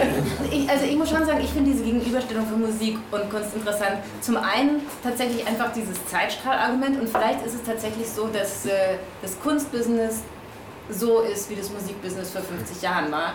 Insofern, als ähm, tatsächlich die ganze Infrastruktur weiß ist. Und das spielt natürlich eine Riesenrolle in den Museen, auch die Museumsdirektoren, die Kuratoren. Es gibt welche, die werden jetzt irgendwie vorübergehend erstmal geholt. Aber eigentlich, wer am Museum fest ist, hat eine, ja, kommt meistens aus einem weißen, bürgerlichen, westlichen Hintergrund. Und vielleicht ist, es, ist das wirklich eine Parallele zum Musikbusiness, dass man sagen kann, vor 50 Jahren sah es im Musikbusiness auch noch anders aus und da ändert sich was. Aber vielleicht, also wir kommen bestimmt auch noch gleich dazu, bei euch ändert sich ja auch gerade noch mehr, auch hinter den Kulissen. Ähm, ähm, ja, ich würde auch sagen, in dem, in dem, Fall ist es auch so, dass das ist halt in der Tat, äh, äh da ist noch ein Weg zu gehen. Also ähm, wenn man sich das, äh, das Management anschaut von den größten äh, deutschen Musikfirmen ähm, und auch von einigen amerikanischen, also dann, dann äh, ist da noch nicht die Diversität, ähm, die wünschenswert wäre. aber es gibt natürlich diese Debatten, haben natürlich riesige Spuren hinterlassen, ne? sowohl MeToo ne, als auch die Grammy-Debatte über die mangelnde Inklusion von äh, ne, Latino-Künstlern oder afroamerikanischen Künstlern. Ähm, also das ist, das ist äh, weiß nicht, wie tief wir jetzt da einsteigen wollen, aber... Ähm, ja, das machen wir. Also machen, das, kommen wir gleich noch zurück. Das machen ja, Ist nicht jetzt, ja? Nein, nein, nein. Du darfst sagen, was du sagen ja, ja, aber, Nee, nee, Quatsch. Aber, aber ähm, auf jeden Fall ist es ja für uns ist es auf jeden Fall relevant, aber es ist halt, das Schöne ist halt, oder dass ähm, hier kommen halt die, unsere wirtschaftlichen Interessen kommen hier zusammen mit den gesellschaftlichen Interessen, mhm. weil ähm, äh, es ist einfach eine, es ist eine wirtschaftliche und eine gesellschaftliche Notwendigkeit, dass ähm, wir sozusagen äh, in der inneren Organisation spiegeln, was, was in unserer Künstler-Community passiert und auch, in, auch beim Publikum. Unser Publikum ist extrem divers und unsere Künstler-Community ist extrem divers und wir können dem nicht begegnen, indem wir irgendwie nur 60-jährige weiße Männer da hinsetzen, äh, die irgendwie sagen, jetzt unterschreibt mal deinen Vertrag, du Penner. Ne? So, das ist, äh, so, das wird nicht funktionieren und deswegen, äh, ja, also da kann ich mehr, mehr zu sagen, weil da gibt es bei uns einen ganz guten Plan. Ähm, also, aber... Genau, aber kurz noch irgendwie an diesem Punkt, was du nämlich sagst, und ich glaube, das ist ein Riesenunterschied, also was heißt ich glaube, das ist ein Riesenunterschied zum Kunstmarkt, ähm, wo es nämlich dadurch Verzerrungen gibt. In, bei der Musik ist es so, dass die Käufer auch die Konsumenten sind. Also wer kauft, konsumiert. Mhm. Ähm, bei der Kunst ist es so, dass es äh, Konsumenten gibt, also sozusagen für den Konsum sorgen die Museen und die Institutionen und dann gibt es die Käufer. Und da gibt es große Unterschiede. Mhm. Dadurch kann es aber natürlich auch passieren, dass du im Angebot für Käufer Sachen hast, die eigentlich gar keine Konsumenten haben. Ja. Und jetzt kommen wir zurück zu Global Art. Wenn wir nämlich, ich dachte irgendwie, du hast das vorhin gesagt, auch es muss sich auch mit der Stadtbevölkerung mhm. verzahnen. Und bei Markt geht es ja nicht nur immer um, nicht nur um Kommerzialität, sondern es geht vielleicht auch um Teilhabe. Wer kann teilhaben? Ähm, wenn wir jetzt zum Beispiel eine Ausstellung haben wie Hello World, die sichten jetzt nur mal, was in den Berliner Museen ist, aber es hat als, das kann man ihnen nicht vorwerfen, aber es hat als Resultat natürlich eine Ausstellung, die relativ wenig mit den Migrationshintergründen, die wir hier in Berlin haben, zum Beispiel zu tun hat. Also das heißt, man fragt sich ein bisschen, für wen sind diese Ausstellungen gemacht. Ähm, es gibt ein Bild drin von Osman Hamdi Bey, ein Künstler des 19. Jahrhunderts, ein Maler des 19. Jahrhunderts, der in der Nationalgalerie hängt der äh, vor einigen Jahren ein Bild von ihm ist in das Foyer gehangen worden. Ähm, der, hat einen, der war Türke, ähm, ist in Frankreich ausgebildet worden, ist wieder zurück in die Türkei gegangen, hat dort das ähm, Archäologische Museum gegründet. Und die Tatsache, dass der ins Foyer gehängt worden ist, hat damals dazu geführt, dass Hürriyet darüber berichtet hat und plötzlich sind in die Nationalgalerie viele, viele Berliner gegangen, die einen türkischen Hintergrund haben. Und da hat das funktioniert. Ich würde aber zum Beispiel sagen, dass das für Hello World nicht funktioniert. Also die Frage, für wen ist das gemacht und vielleicht auch noch mit einem anderen Riss. In Deutschland die äh, Frage der Kolonialisierung wird auch gerade sehr vom im Kunstbereich jedenfalls vom Osten in Deutschland aufgeworfen, wo nämlich viele Bürger sagen, wo ist die Kunst hin, die zu unserer Zeit geschaffen worden ist, die ist weg und die ist durch Westkunst ersetzt worden und jetzt wird sie durch Global Art sozusagen ersetzt. Ähm, du hast vorhin das aufgebracht, nämlich wie verzahnt sich das mit der Stadtbevölkerung. Hast du das Gefühl, das verzahnt sich mit der Stadtbevölkerung? Ähm, also, okay, also auf der einen Seite gibt es eben Hello World, äh, Austausch, Toleranz. Auf der anderen Seite ähm, bin ich, ähm, also merke ich zum Beispiel, um nochmal eine ganz andere Baustelle aufzumachen, aber die das vielleicht zurückreflektieren kann. Ja? Ich merke also zum Beispiel, wie schwer man sich in Berlin tut, Straßen umzubenennen. Ja? Äh, wo es eben Straßennamen gibt, die entweder ähm, nach ehemaligen äh, Kolonialbegründern, deutschen Kolonialbegründern benannt worden sind oder ähm, die, ähm, das sogenannte afrikanische Viertel oder die M-Straße eben, also wo irgendwie diese ganze Kolonialgeschichte und ja, ich komme zurück zur Kolonialgeschichte, weil ich meine, Deutschland hat, und dazu gibt es eben auch Forschung, Deutschland hat ähm, der Forschung nach verglichen mit Polen, Polen, Spanien, Deutschland, und es war noch ein viertes Land. Im Vergleich zu denen hat niemand so gut die unmittelbare zurückliegende Geschichte so gut aufgearbeitet, nämlich die NS-Zeit wie Deutschland. Mhm. Okay? Da kann man sicherlich noch vieles monieren, aber im Vergleich zu anderen Ländern gibt es da eine gute Aufarbeitung. Ja? Aber wir haben nicht die Geschichte vor der Geschichte. Mhm. Ja?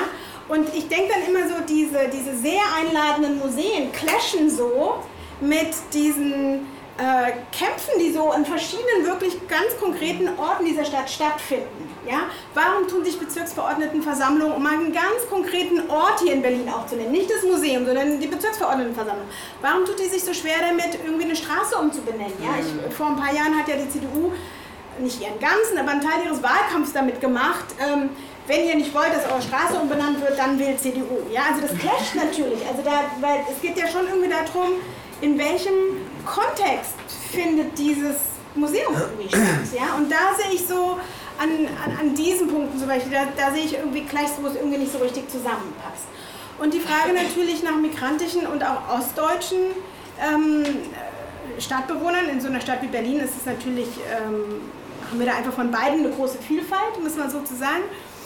Da arbeitet ja meine Kollegin Naika Forotan zu und die gesagt hat, ja, das ist wirklich interessant, weil eigentlich nämlich migrantische und ostdeutsche Narrativen sich in vielen Punkten sehr, sehr ähneln. Ja? Also eben, es gibt so ein Gefühl von Heimatverlust, es gibt so verborgene Sehnsuchts-, also verlorene Sehnsuchtsorte, es gibt das Gefühl, nicht anerkannt zu werden. Ja? Und auch das spiegelt sich dann eben wieder in diesen Museen. Und das ist, vielleicht kommen wir eben doch zurück zu dieser Frage, äh, ähm, für wen es ist, hat eben auch was damit zu tun, wer es macht. Ja? ja. Und ähm, klar, das muss irgendwie jemand da sitzen, der irgendwie weiß, wie man die Hurriyet oder was auch immer bedient. Ja? Also welche Story brauche ich, damit welche Medien, die Hurriyet oder Jazeera oder wie auch immer sie heißen, bedient werden können. Die sagen, hey, da läuft was. Weil natürlich die Leute, um das jetzt nochmal aufs Migrantische äh, zurückzubringen, Leute sprechen aber nicht nur aus Migranten, aber Leute konsumieren eben verschiedene Medien. Ja? Also ich, mhm. ähm, ich muss, ich weiß auch nicht, ich habe, das hatten wir ja mal kurz besprochen, ich lese gerade auch nicht gern die Zeit, wenn irgendwie die Titel, das Titelblatt ist, wie tickt der arabische Mann, da ticke ich auch aus, da haben wir auch keinen Bock mehr. So, ja? Also damit will ich sagen, Leute lesen das eben auch, ne, womit sie sich auch wohlfühlen. Ne? Sicherlich, wo sie auch eine kritische eine Anregung bekommen, aber diese, diese Verknüpfung von Museum, welche Medien und welche Connection über die Medien zu den Communities, ich glaube, das wird total, also da ist so viel Potenzial, da ist so viel Potenzial. Leute haben Lust auf Kunst und Kultur. Sie brauchen, sie müssen irgendwie nur das Gefühl haben, ähm, irgendwas von mir, irgendwelche Identifikationspunkte werden berührt. Ich werde berührt mit meiner Geschichte. Das können multiple Identitäten sein, das so, ja, das kann auch ich als liebende, wütende, traurige sein. Aber wo, das ist immer so ein bisschen die Frage, wo werde ich berührt? Und die komische Oper macht ja jetzt zum Beispiel diese Untertitel, oder jetzt schon eine Weile einen Untertitel auf Türkisch, dann soll es die auf Arabisch geben. Also so ein bisschen, ich glaube, es geht einfach manchmal viel auch so um Signalwirkung. Werde ich gesehen? Mhm. Werde ich gesehen? Sieht man mich? Und dass ich das Gefühl habe, ja, da denkt jemand an mich, dass ich, keine Ahnung, ich meine, das ist ein Ne, Events im Ramadan sind immer so, okay, da können wir nicht hin. So, ne? Das ist so, das muss man sich überlegen, welches Timing, welche Sprache, welcher Ort, welche Medien bedient man da. Nicht umsonst gibt es ja jetzt viele Events, wo man ja auch direkt so Medienpartnerschaften eingeht. Ne? Ja. Weil man dann weiß, wir können irgendwie über Leute, die eine bestimmte Radiosendung hören, welche abgreifen oder eine bestimmte Zeitung lesen. Also ich glaube, es ist schon einiges da an Struktur, aber die Frage, also Migranten, Ostdeutsche und sicherlich auch viele andere Gruppen, aber man fragt sich immer, werde ich eigentlich gesehen? Weiß man eigentlich, dass ich hier lebe und auch was, also du sagtest gerade konsumieren, aber auch mhm. was reziprok. Ne? Ja. Gibt es da so eine Reziprozität, die da irgendwie in Bewegung kommen kann? Ja. ja? ja. Dann machen wir vielleicht einfach jetzt den Schluss zu, ähm, zu der Frage, was passiert hinter den Kulissen und ähm, dann, weil ich glaube, es ist interessant, weil man vielleicht auf den, im ersten Moment davon ausgehen würde, ähm, das ist ein bisschen wie bei, der, äh, bei den ähm, damals bei den ähm, Restitutionen, da habe ich immer darüber gestaunt, wie spät die öffentlichen Institutionen waren. Man hat ja immer gedacht, irgendwie, naja, die öffentlichen Institutionen, die sind irgendwie in staatlicher Hand, da wird vielleicht schneller aufgearbeitet, aber es war ja genau umgekehrt. Die Banken haben das vorher gemacht, die äh, großen Industrien haben das vorher gemacht und ganz zum Schluss kamen erst die Museen. Also insofern war auch eine, was man vielleicht nicht denken würde, war die Privatwirtschaft schneller als die öffentlichen Einrichtungen. Und vielleicht jetzt insofern ähm, ich glaube, hinter den Kulissen im deutschen Museumsbetrieb passiert noch nicht so wahnsinnig viel, aber was passiert bei Sony? Ähm, in welcher Hinsicht? Ähm, zu der Frage sozusagen, was. Wir haben vorhin darüber gesprochen, dass die MeToo-Debatte eine, eine große Rolle gespielt hat, dass die Grammy-Debatte eine Rolle gespielt hat. Welche Konsequenzen hatte das? Ja, wir haben, äh, das liegt auch daran, dass wir haben natürlich einen anderen, äh, jetzt seit einem Jahr einen anderen CEO weltweit, der natürlich äh, jünger ist, der ist 55. Wir hatten vorher äh, einen 80-Jährigen, also Doug Morris, ähm, so einen richtigen äh, äh, Plattenfirmenpaten, der schon Chef von Warner, Chef von Universal und dann auch Chef von Sony war. Also toller, eleganter Mann. Ne? Ähm, aber ähm, und natürlich diese Debatten, muss man sagen, sind auch, sind auch danach erst gekommen, die großen Debatten. Aber Rob Springer, der eben äh, der neue Chef ist, der hat da eben eine, andere Agenda, der hat eine neue HR-Chefin weltweit geholt und äh, hat ähm, also gesagt, dass sozusagen beschlossen, dass aus, aus diesen Debatten eben äh, die Lehren gezogen werden. Ne? Es gab einen äh, sehr bekannten Fall von Sexual Harassment bei Sony. Das, das war in dem Fall äh, L.A. Reid, war ein schwarzer Executive, der ähm, äh, sehr bekannt aus den 90er Jahren, ähm, sehr, sehr ähm, hochbezahlter, noch mit einem Privatjet fliegender ähm, Executive mhm. und äh, der, ähm, der ist mit einer Pressemitteilung, äh, der ist, also der ist äh, gefeuert worden oder, und das, die Pressemitteilung war genau ein Satz, ähm, äh, L.A. Reid has left Sony Music. Mhm. Ähm, äh, die haben sich dann auch irgendwie, also und äh, ähm, es gab auch inzwischen, es gab auch zwei, drei andere Fälle, es gab jetzt einen sehr prominenten Fall bei Universal auch, ne, in Abstufungen, also bei, bei teilweise geht es ja wirklich um Vergewaltigung, teilweise um Nötigung und äh, sexuelle Belästigung. Aber ähm, ja, da, da, danach hat einfach der, unser neuer CEO hat einfach gesagt, ich will es nie wieder haben. Ich möchte nicht mehr in, in einem Jahr möchte ich, also ich möchte in einem Jahr nicht mehr in einem Raum sitzen mit 30 Männern und ich möchte, äh, ich möchte sowas nicht mehr haben und ähm, es gibt ähm, es gibt halt sozusagen eine Zero Tolerance Policy. Ne? So, ähm, und es gibt natürlich, äh, ist, man macht alles, was man aus, so aus Compliance-Gründen machen, machen kann, aber es ist einfach aus Überzeugung, weil ähm, mhm. meine, der, ist, der ist jung genug, um zu sagen, ich, ich ändere den Laden jetzt nochmal und ähm, äh, werde dafür sorgen, äh, dass wir eben, also in der, in der, gesamten Organisation sind ja Frauen äh, 50 Prozent, aber eben nicht bei den Führungskräften. Und ähm, das hat der, ähm, also wir haben es relativ schnell gedreht. Also wir haben es in Deutschland relativ schnell gedreht, jetzt seit Januar.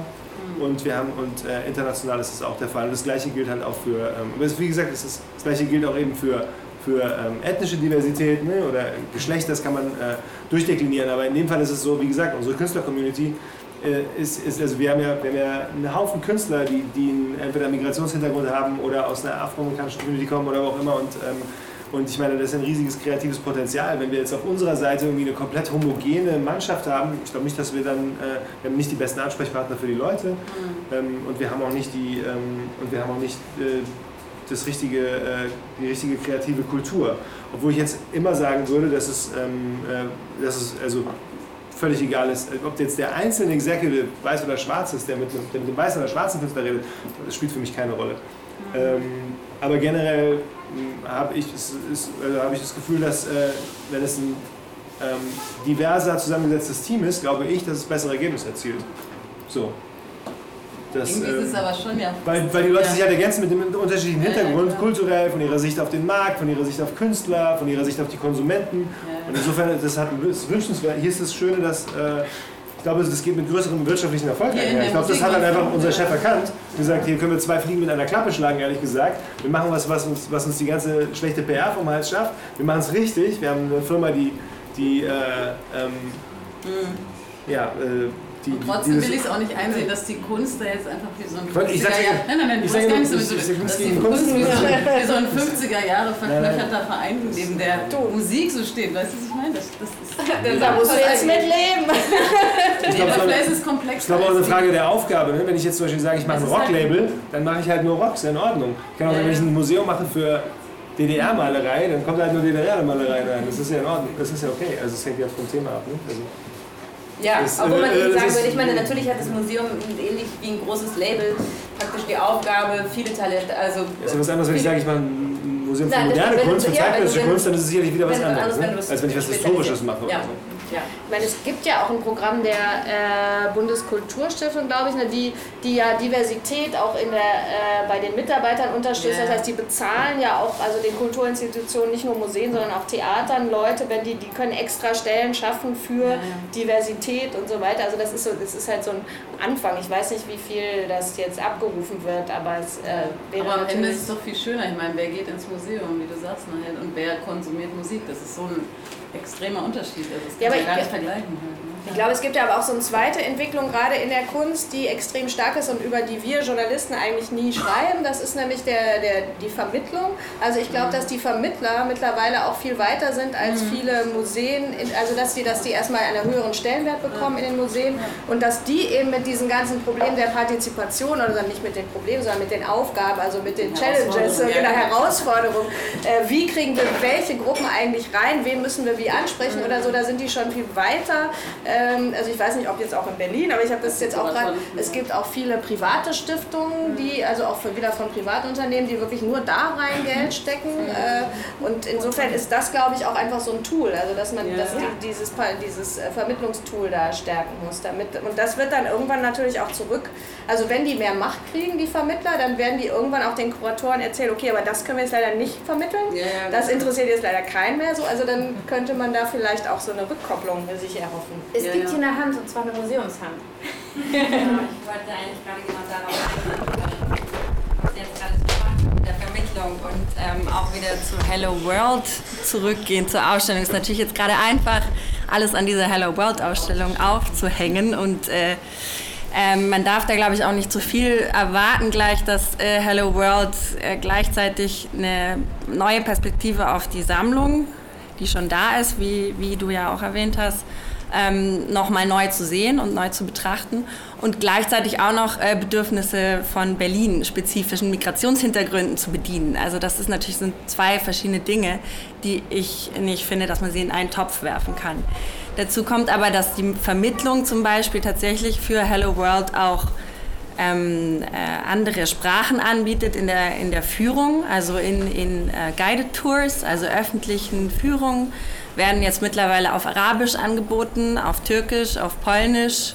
Ähm, und das macht natürlich diesen ähm, lokalen Bezug zu, zu der Stadt Berlin auf. Und ähm, ich finde, das ist ganz wichtig, dass das jetzt auch, das ist noch nicht so publik, das ist natürlich auch ein, ein, Problem, dass das Museum hat, dass es noch nicht das richtig vermitteln kann an die richtigen Zielgruppen oder an die, an die Stadtbevölkerung.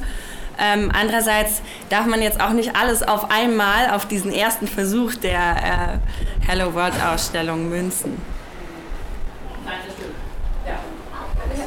Ja, ich habe da glaube ich, auch so eine kritische Meinung zu, ähm, ich kann es auch gerne in die Hand nehmen, oder okay, gut, ähm, zu Macrons politischer Agenda. Also ich finde es natürlich ähm, eine wichtige Geste, aber andererseits finde ich das auch naiv anzunehmen, dass halt ähm, dass in den Ländern, ähm, also in den Ländern, die vorher unter französischer Kolonieherrschaft ähm, beherrscht worden sind, natürlich auch die Kulturlandschaft, äh, ähm, dass da nicht mehr, also die postkoloniale Condition so weit ist, dass man von ähm, so einer so einem Gleichgewicht sprechen kann. Also da sitzen französische Konzerne, Banken drin und ähm, also für mich ist sozusagen ähm, das äh, eher eine, eine, schwierige oder auch eine kritische Sache, dass man dann annimmt, nur weil das jetzt auf afrikanischem Boden zu sehen ist. Also die Museen sind eben nicht ähm, ja, afrikanische Museen, sondern sie sind teilweise auch tatsächlich also französische Institutionen.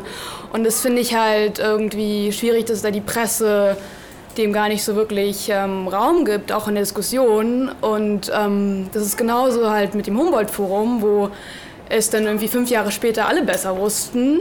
Aber ich finde, das ist halt auch irgendwie eine Sache von ähm, einer transparenten Kritik, dass man auch solche politischen Gesten ähm, natürlich auch ähm, ja, ähm, reflektiert, aber auch gleichzeitig eben auch die wirtschaftlichen Faktoren auch mitbedenkt. Und das finde ich eben halt auch mit dieser Kopplung irgendwie Global Art und Hype und eben dem Markt, ähm, finde ich, dass es noch gar nicht ähm, so weit ist. Oder dass zumindest auch diese Kritik überhaupt gar nicht stattgefunden hat. Also zu dem, von dem, was ich jetzt gelesen habe. Ja, ich wollte auch noch was äh, dazu sagen. Es sieht ja jetzt so aus, als wie wenn also die Europäer und die Amerikaner haben also die anderen ausgenutzt, haben die Sachen zu uns geholt und so weiter. Aber es, es passiert jetzt auch das Umgekehrte. Es werden unendlich viele Museen in China gebaut. Es geht unendlich viel äh, Kunst nach Arabien. Und äh, diese Länder kaufen auch unsere Kunst. Und äh, Frau Grütters und so weiter versuchen zu verhindern, dass unsere Kunst aus dem Land äh, rausgeht. Äh, wie seht ihr das? Also das ist so, äh, es, es, dreht sich ja auch langsam ein bisschen um. Und äh, das Kapital ist ja jetzt auch langsam in anderen Orten gelandet, die vielleicht früher mal kolonialisiert wurden und die inzwischen sehr mächtig sind. Ist, ist die Frage nicht auch nur mal so zu stellen? sollten wir schon in der Lage sein, also ein chinesisches Museum Berliner Kunst kaufen will, ist doch schön. Also, das ist, also, das ist vor allem, die kaufen es ja, die nehmen sich einfach mit. Das ja, ist schon mal ein Vorteil. Solange sie Geld dafür bezahlen, das sind wir wieder bei dem Die nehmen auch Sachen einfach mit. Also, äh, also der Imperialismus gibt es ja nicht nur. Äh, genau, ich meine, ja, also ich meine, ja, aber die, die dürfen ja kaufen. China jetzt kein imperialistisches ja. Land ist, also dann, dann ist die Definition, müssen wir die Definition von Imperialismus reden. Aber den Leonardo haben sie bezahlt, glaube ich, ist jetzt nicht die Chinesen. Ja, ist ja völlig Ja, ich meine, es ist ja was anderes, ob ich, äh, klar, die, die Raubkunst äh, ist ja genau. gekauft worden, das ist ja ein totaler Unterschied, das wird jetzt gekauft. Wenn dann Markt ist und äh, aber die haben halt das Geld, sag ich mal, und die Mittel, dann ist es ja natürlich ein anderes Problem.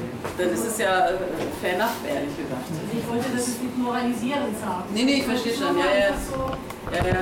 Ich meine, es ist ja im Grunde genommen wie das Ziel das Ziel von jeder Ausbildung ist, dass man sie nicht mehr nötig hat. So würde ich mal sagen, das Ziel der ganzen Geschichte ist, dass man irgendeinmal so wie in der Musikindustrie nicht mehr drüber nachdenkt, ob jetzt jemand äh, Afroamerikaner, Afrikaner, Chinese, Inder, Deutscher, Schweizer, weiß der Herrgott was ist. Das wäre ja eigentlich das Ziel. Also wir sind noch nicht so weit, aber ich hoffe, wir kommen dahin. Solange muss man das als Europa oder Nordamerika schon noch aushalten, dass man Kacke am Dampfen hatte oder damit angefangen, ne? dass man diese Geschichte hat. Das ist, nun mal so. Und ich würde äh, ich würd meinen, ich finde das einen interessanten Punkt mit dem Kulturgutschutzgesetz und der Frage, wie viel Kunst wird. Äh, sozusagen müssen wir auf unsere Kunst aufpassen. Oder, ähm, ich glaube, beim Kulturgutschutzgesetz geht es ja um also prozentual winzige Mengen, die mhm. davon genau. überhaupt betroffen sein könnten. Ähm, und ich glaube, da geht es eher darum, dass Kunstwerke, wo wahnsinnig viel Steuergelder reingeflossen sind, um die, äh, äh, um die zu erhalten, um die öffentlich zu zeigen und so weiter, dass sich in wenigen Fällen der Staat vorbehält, dass, äh, dass die in Deutschland bleiben werden. Aber ich glaube, ähm, davon, dass flächendeckend Kunst sozusagen aus Deutschland abgezogen wird oder sowas, muss ich müssen wir das nicht fürchten. Ja. ja, super. Du hast dich noch gemeldet. Okay, also ich glaube, bevor wir. Ah, nee, du. Ja, bitte. Ich, ich will auch gerne Wein trinken, aber ich muss doch noch mal so ein bisschen ähm, vielleicht äh, Ordnung da reinbringen. Ich fand das gut, was du gesagt hast ähm, in Bezug auf Macron und dass man jetzt nicht einfach so sagen kann, das ist ganz toll und auch dann darüber vergessen kann, was für Politik Macron äh, nebenbei ähm, in Frankreich macht, aber auch international ähm, etc. Ähm, allgemein ist in der Diskussion sind so ein bisschen, gibt es so äh, Verschiebungen oder, oder, oder Brüche. Also es gibt zwei Phänomene, die eigentlich relativ zu trennen wären. Einmal gibt es Emanzipation durch den Markt, äh, durch das Kapital, was schon an sich ein Widerspruch ist. Ähm, das würde ich mehr bei Ihnen verorten, bei der Musik. Und dann gibt es sowas, was auf der institutionellen Ebene in Bezug auf staatliche Museen und so ähm, passieren muss, was erstmal zwei voneinander zu trennende Bereiche sind. Und dann gibt es noch was, nämlich dass einmal Musik als Popkultur, als irgendwie Massenphänomen, ohne das jetzt als elitär klingen lassen zu wollen, auch von Museum und Kunst und zeitgenössischer Kunst als trotz allem gesamtgesellschaftlichen Nischenphänomen und trotz allem irgendwie auch ähm, sozial und klassenmäßig ähm, Elitenprojekt ähm, sozusagen zu fassen wäre. Also das sind sozusagen, man kann das nicht alles sozusagen durcheinander werfen, finde ich. Und dann dürfen wir über das Ganze nicht vergessen, dass ähm, insofern sich die ganzen Volkskunde und Anthropologie und Ethnographie ähm, auch als wissenschaftliche Disziplin hin entwickelt haben zu was, was wir Kulturwissenschaften nennen, ganz zentrale Analyse, Analysekategorien Race, Class und Gender sind und dass sozusagen diese Sachen sich immer überschneiden und total offenbar ist, dass ähm, sozusagen diese, diese scheinbare Demokratie im Musikbetrieb ähm, auch ja, also ähm, auch eine Falle ist und auch, auch sozusagen total offensichtlich ähm, Ausschlüsse ähm, fortschreibt dass diese Sachen nicht vom internationalen Recht und Völkerrecht und Völkerrechtsbrüchen und äh, Neokolonialismus als kapitalistische Globalisierung zu trennen sind und das sozusagen auch, wir haben Achille Mbembe zitiert, der immer wieder darauf insistiert, also afrikanischer Philosoph, dass sozusagen ähm, Kolonialismus und Kapitalismus nicht voneinander zu trennen sind als Projekte. Und also wir leben in einer global kapitalisierten Welt, die immer stärker sozusagen ähm, äh, diese ähm, ja, diese Wirtschaftsordnung durchsetzt. Und solange äh, das so bleibt, werden sich bestimmte andere Dinge auch nicht grundsätzlich verändern lassen. Dann würde ich doch gerne was sagen. Ich fand nämlich den Einwurf ziemlich gut, denn es ist zum Beispiel so, dass schon auch immer das Thema Vermittlung würde ich auch kritisch sehen, insofern als es, also äh, es muss sich natürlich auch das, das Programm und deswegen auch die Macher ändern. Ne? Also man kann jetzt nicht sagen, wir müssen den Leuten nur türkische Untertitel geben, dann kommen sie auch. Äh, und wir vermitteln aber sozusagen unser Bildungsprogramm weiter. Also ich meine, viele Leute interessieren sich überhaupt nicht. Das ist auch übrigens die Erfahrung auch von der komischen Oper, dass da jetzt trotzdem nicht die Leute in Strömen kommen und auch überhaupt die gesamte Besucherforschung und Nichtbesucherforschung in sogenannten Hochkulturinstitutionen, egal ob das jetzt Operphilharmonie oder, oder, oder ein staatliches Museum ist, zeigt eben, dass es eben vollkommen andere Barrieren, nicht nur sprachliche, nicht nur äh, sogenannte interkulturelle, sondern eben auch Bildungsmilieu äh, äh, und so weiter. Also das ist schon, schon nochmal sehr komplex und deswegen ist eben die Frage, ob jetzt Hello World als, als Ausstellung irgendwie überhaupt diese, dieses, das ist schon eine sehr introspektive Veranstaltung, wo, wo sich das Museum auch wirklich mit sich äh, beschäftigt und ich finde auch deswegen auch sehr gut, was Elke am Anfang gesagt hat, das ist diese Forschung, die muss halt auch gemacht werden. Es geht überhaupt nicht ohne dieses, aber dass man damit quasi für eine diverse Berliner Stadtbevölkerung äh, den Hamburger Bahnhof öffnet, das ist, glaube ich, äh, illusorisch. Also wenn ich das einfach mal so sagen darf. Äh, aber ist es nicht das Versprechen von dem Global Museum?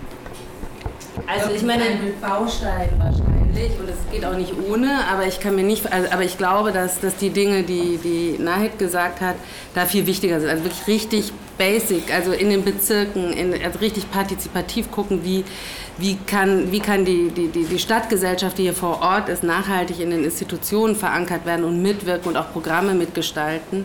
Ich glaube, das gehört alles irgendwie zusammen, aber was nicht geht, ist, wir machen unsere Inhalte wie bisher, wir verändern auch unsere Struktur nicht und wir müssen nur die Vermittlung stärken. Ja, genau. so. das, das funktioniert halt nicht. Genau.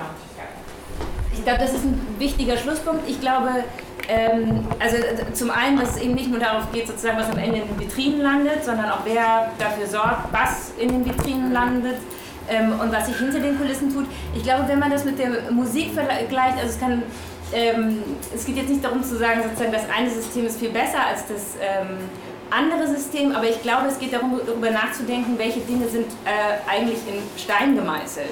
Und zum Beispiel dieses ähm, Nachfrageorientierte der Musik ist ja der Horror für den Kunstbetrieb, das hasst der Kunstbetrieb. Diese Vorstellung, dass irgendwelche Leute, die nicht irgendwie als Kuratoren ausgebildet worden sind, irgendwas machen, das ist aber ein Punkt, der im Moment, ich kann mir vorstellen, dass wir in zehn Jahren auch nochmal anders darüber diskutieren. Nehmen wir ein Museum wie das Landesmuseum in Karlsruhe, das jetzt gerade anfängt, darüber nachzudenken, ähm, von Bürgern Ausstellungen kuratieren zu lassen.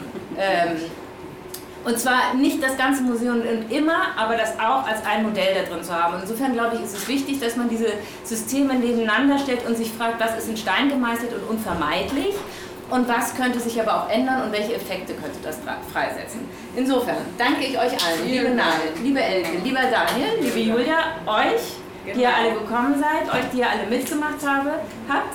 Ich danke euch für euer Kommen, ich danke euch für eure Anregungen und Beiträge und ähm, ich freue mich jetzt mit euch anzustoßen und ich danke natürlich auch Julian, genau. der vor lauter Arbeit gar nicht ähm, zu einem Ende kommt, aber Julian, dir danken wir auch ganz herzlich. Genau. Danke.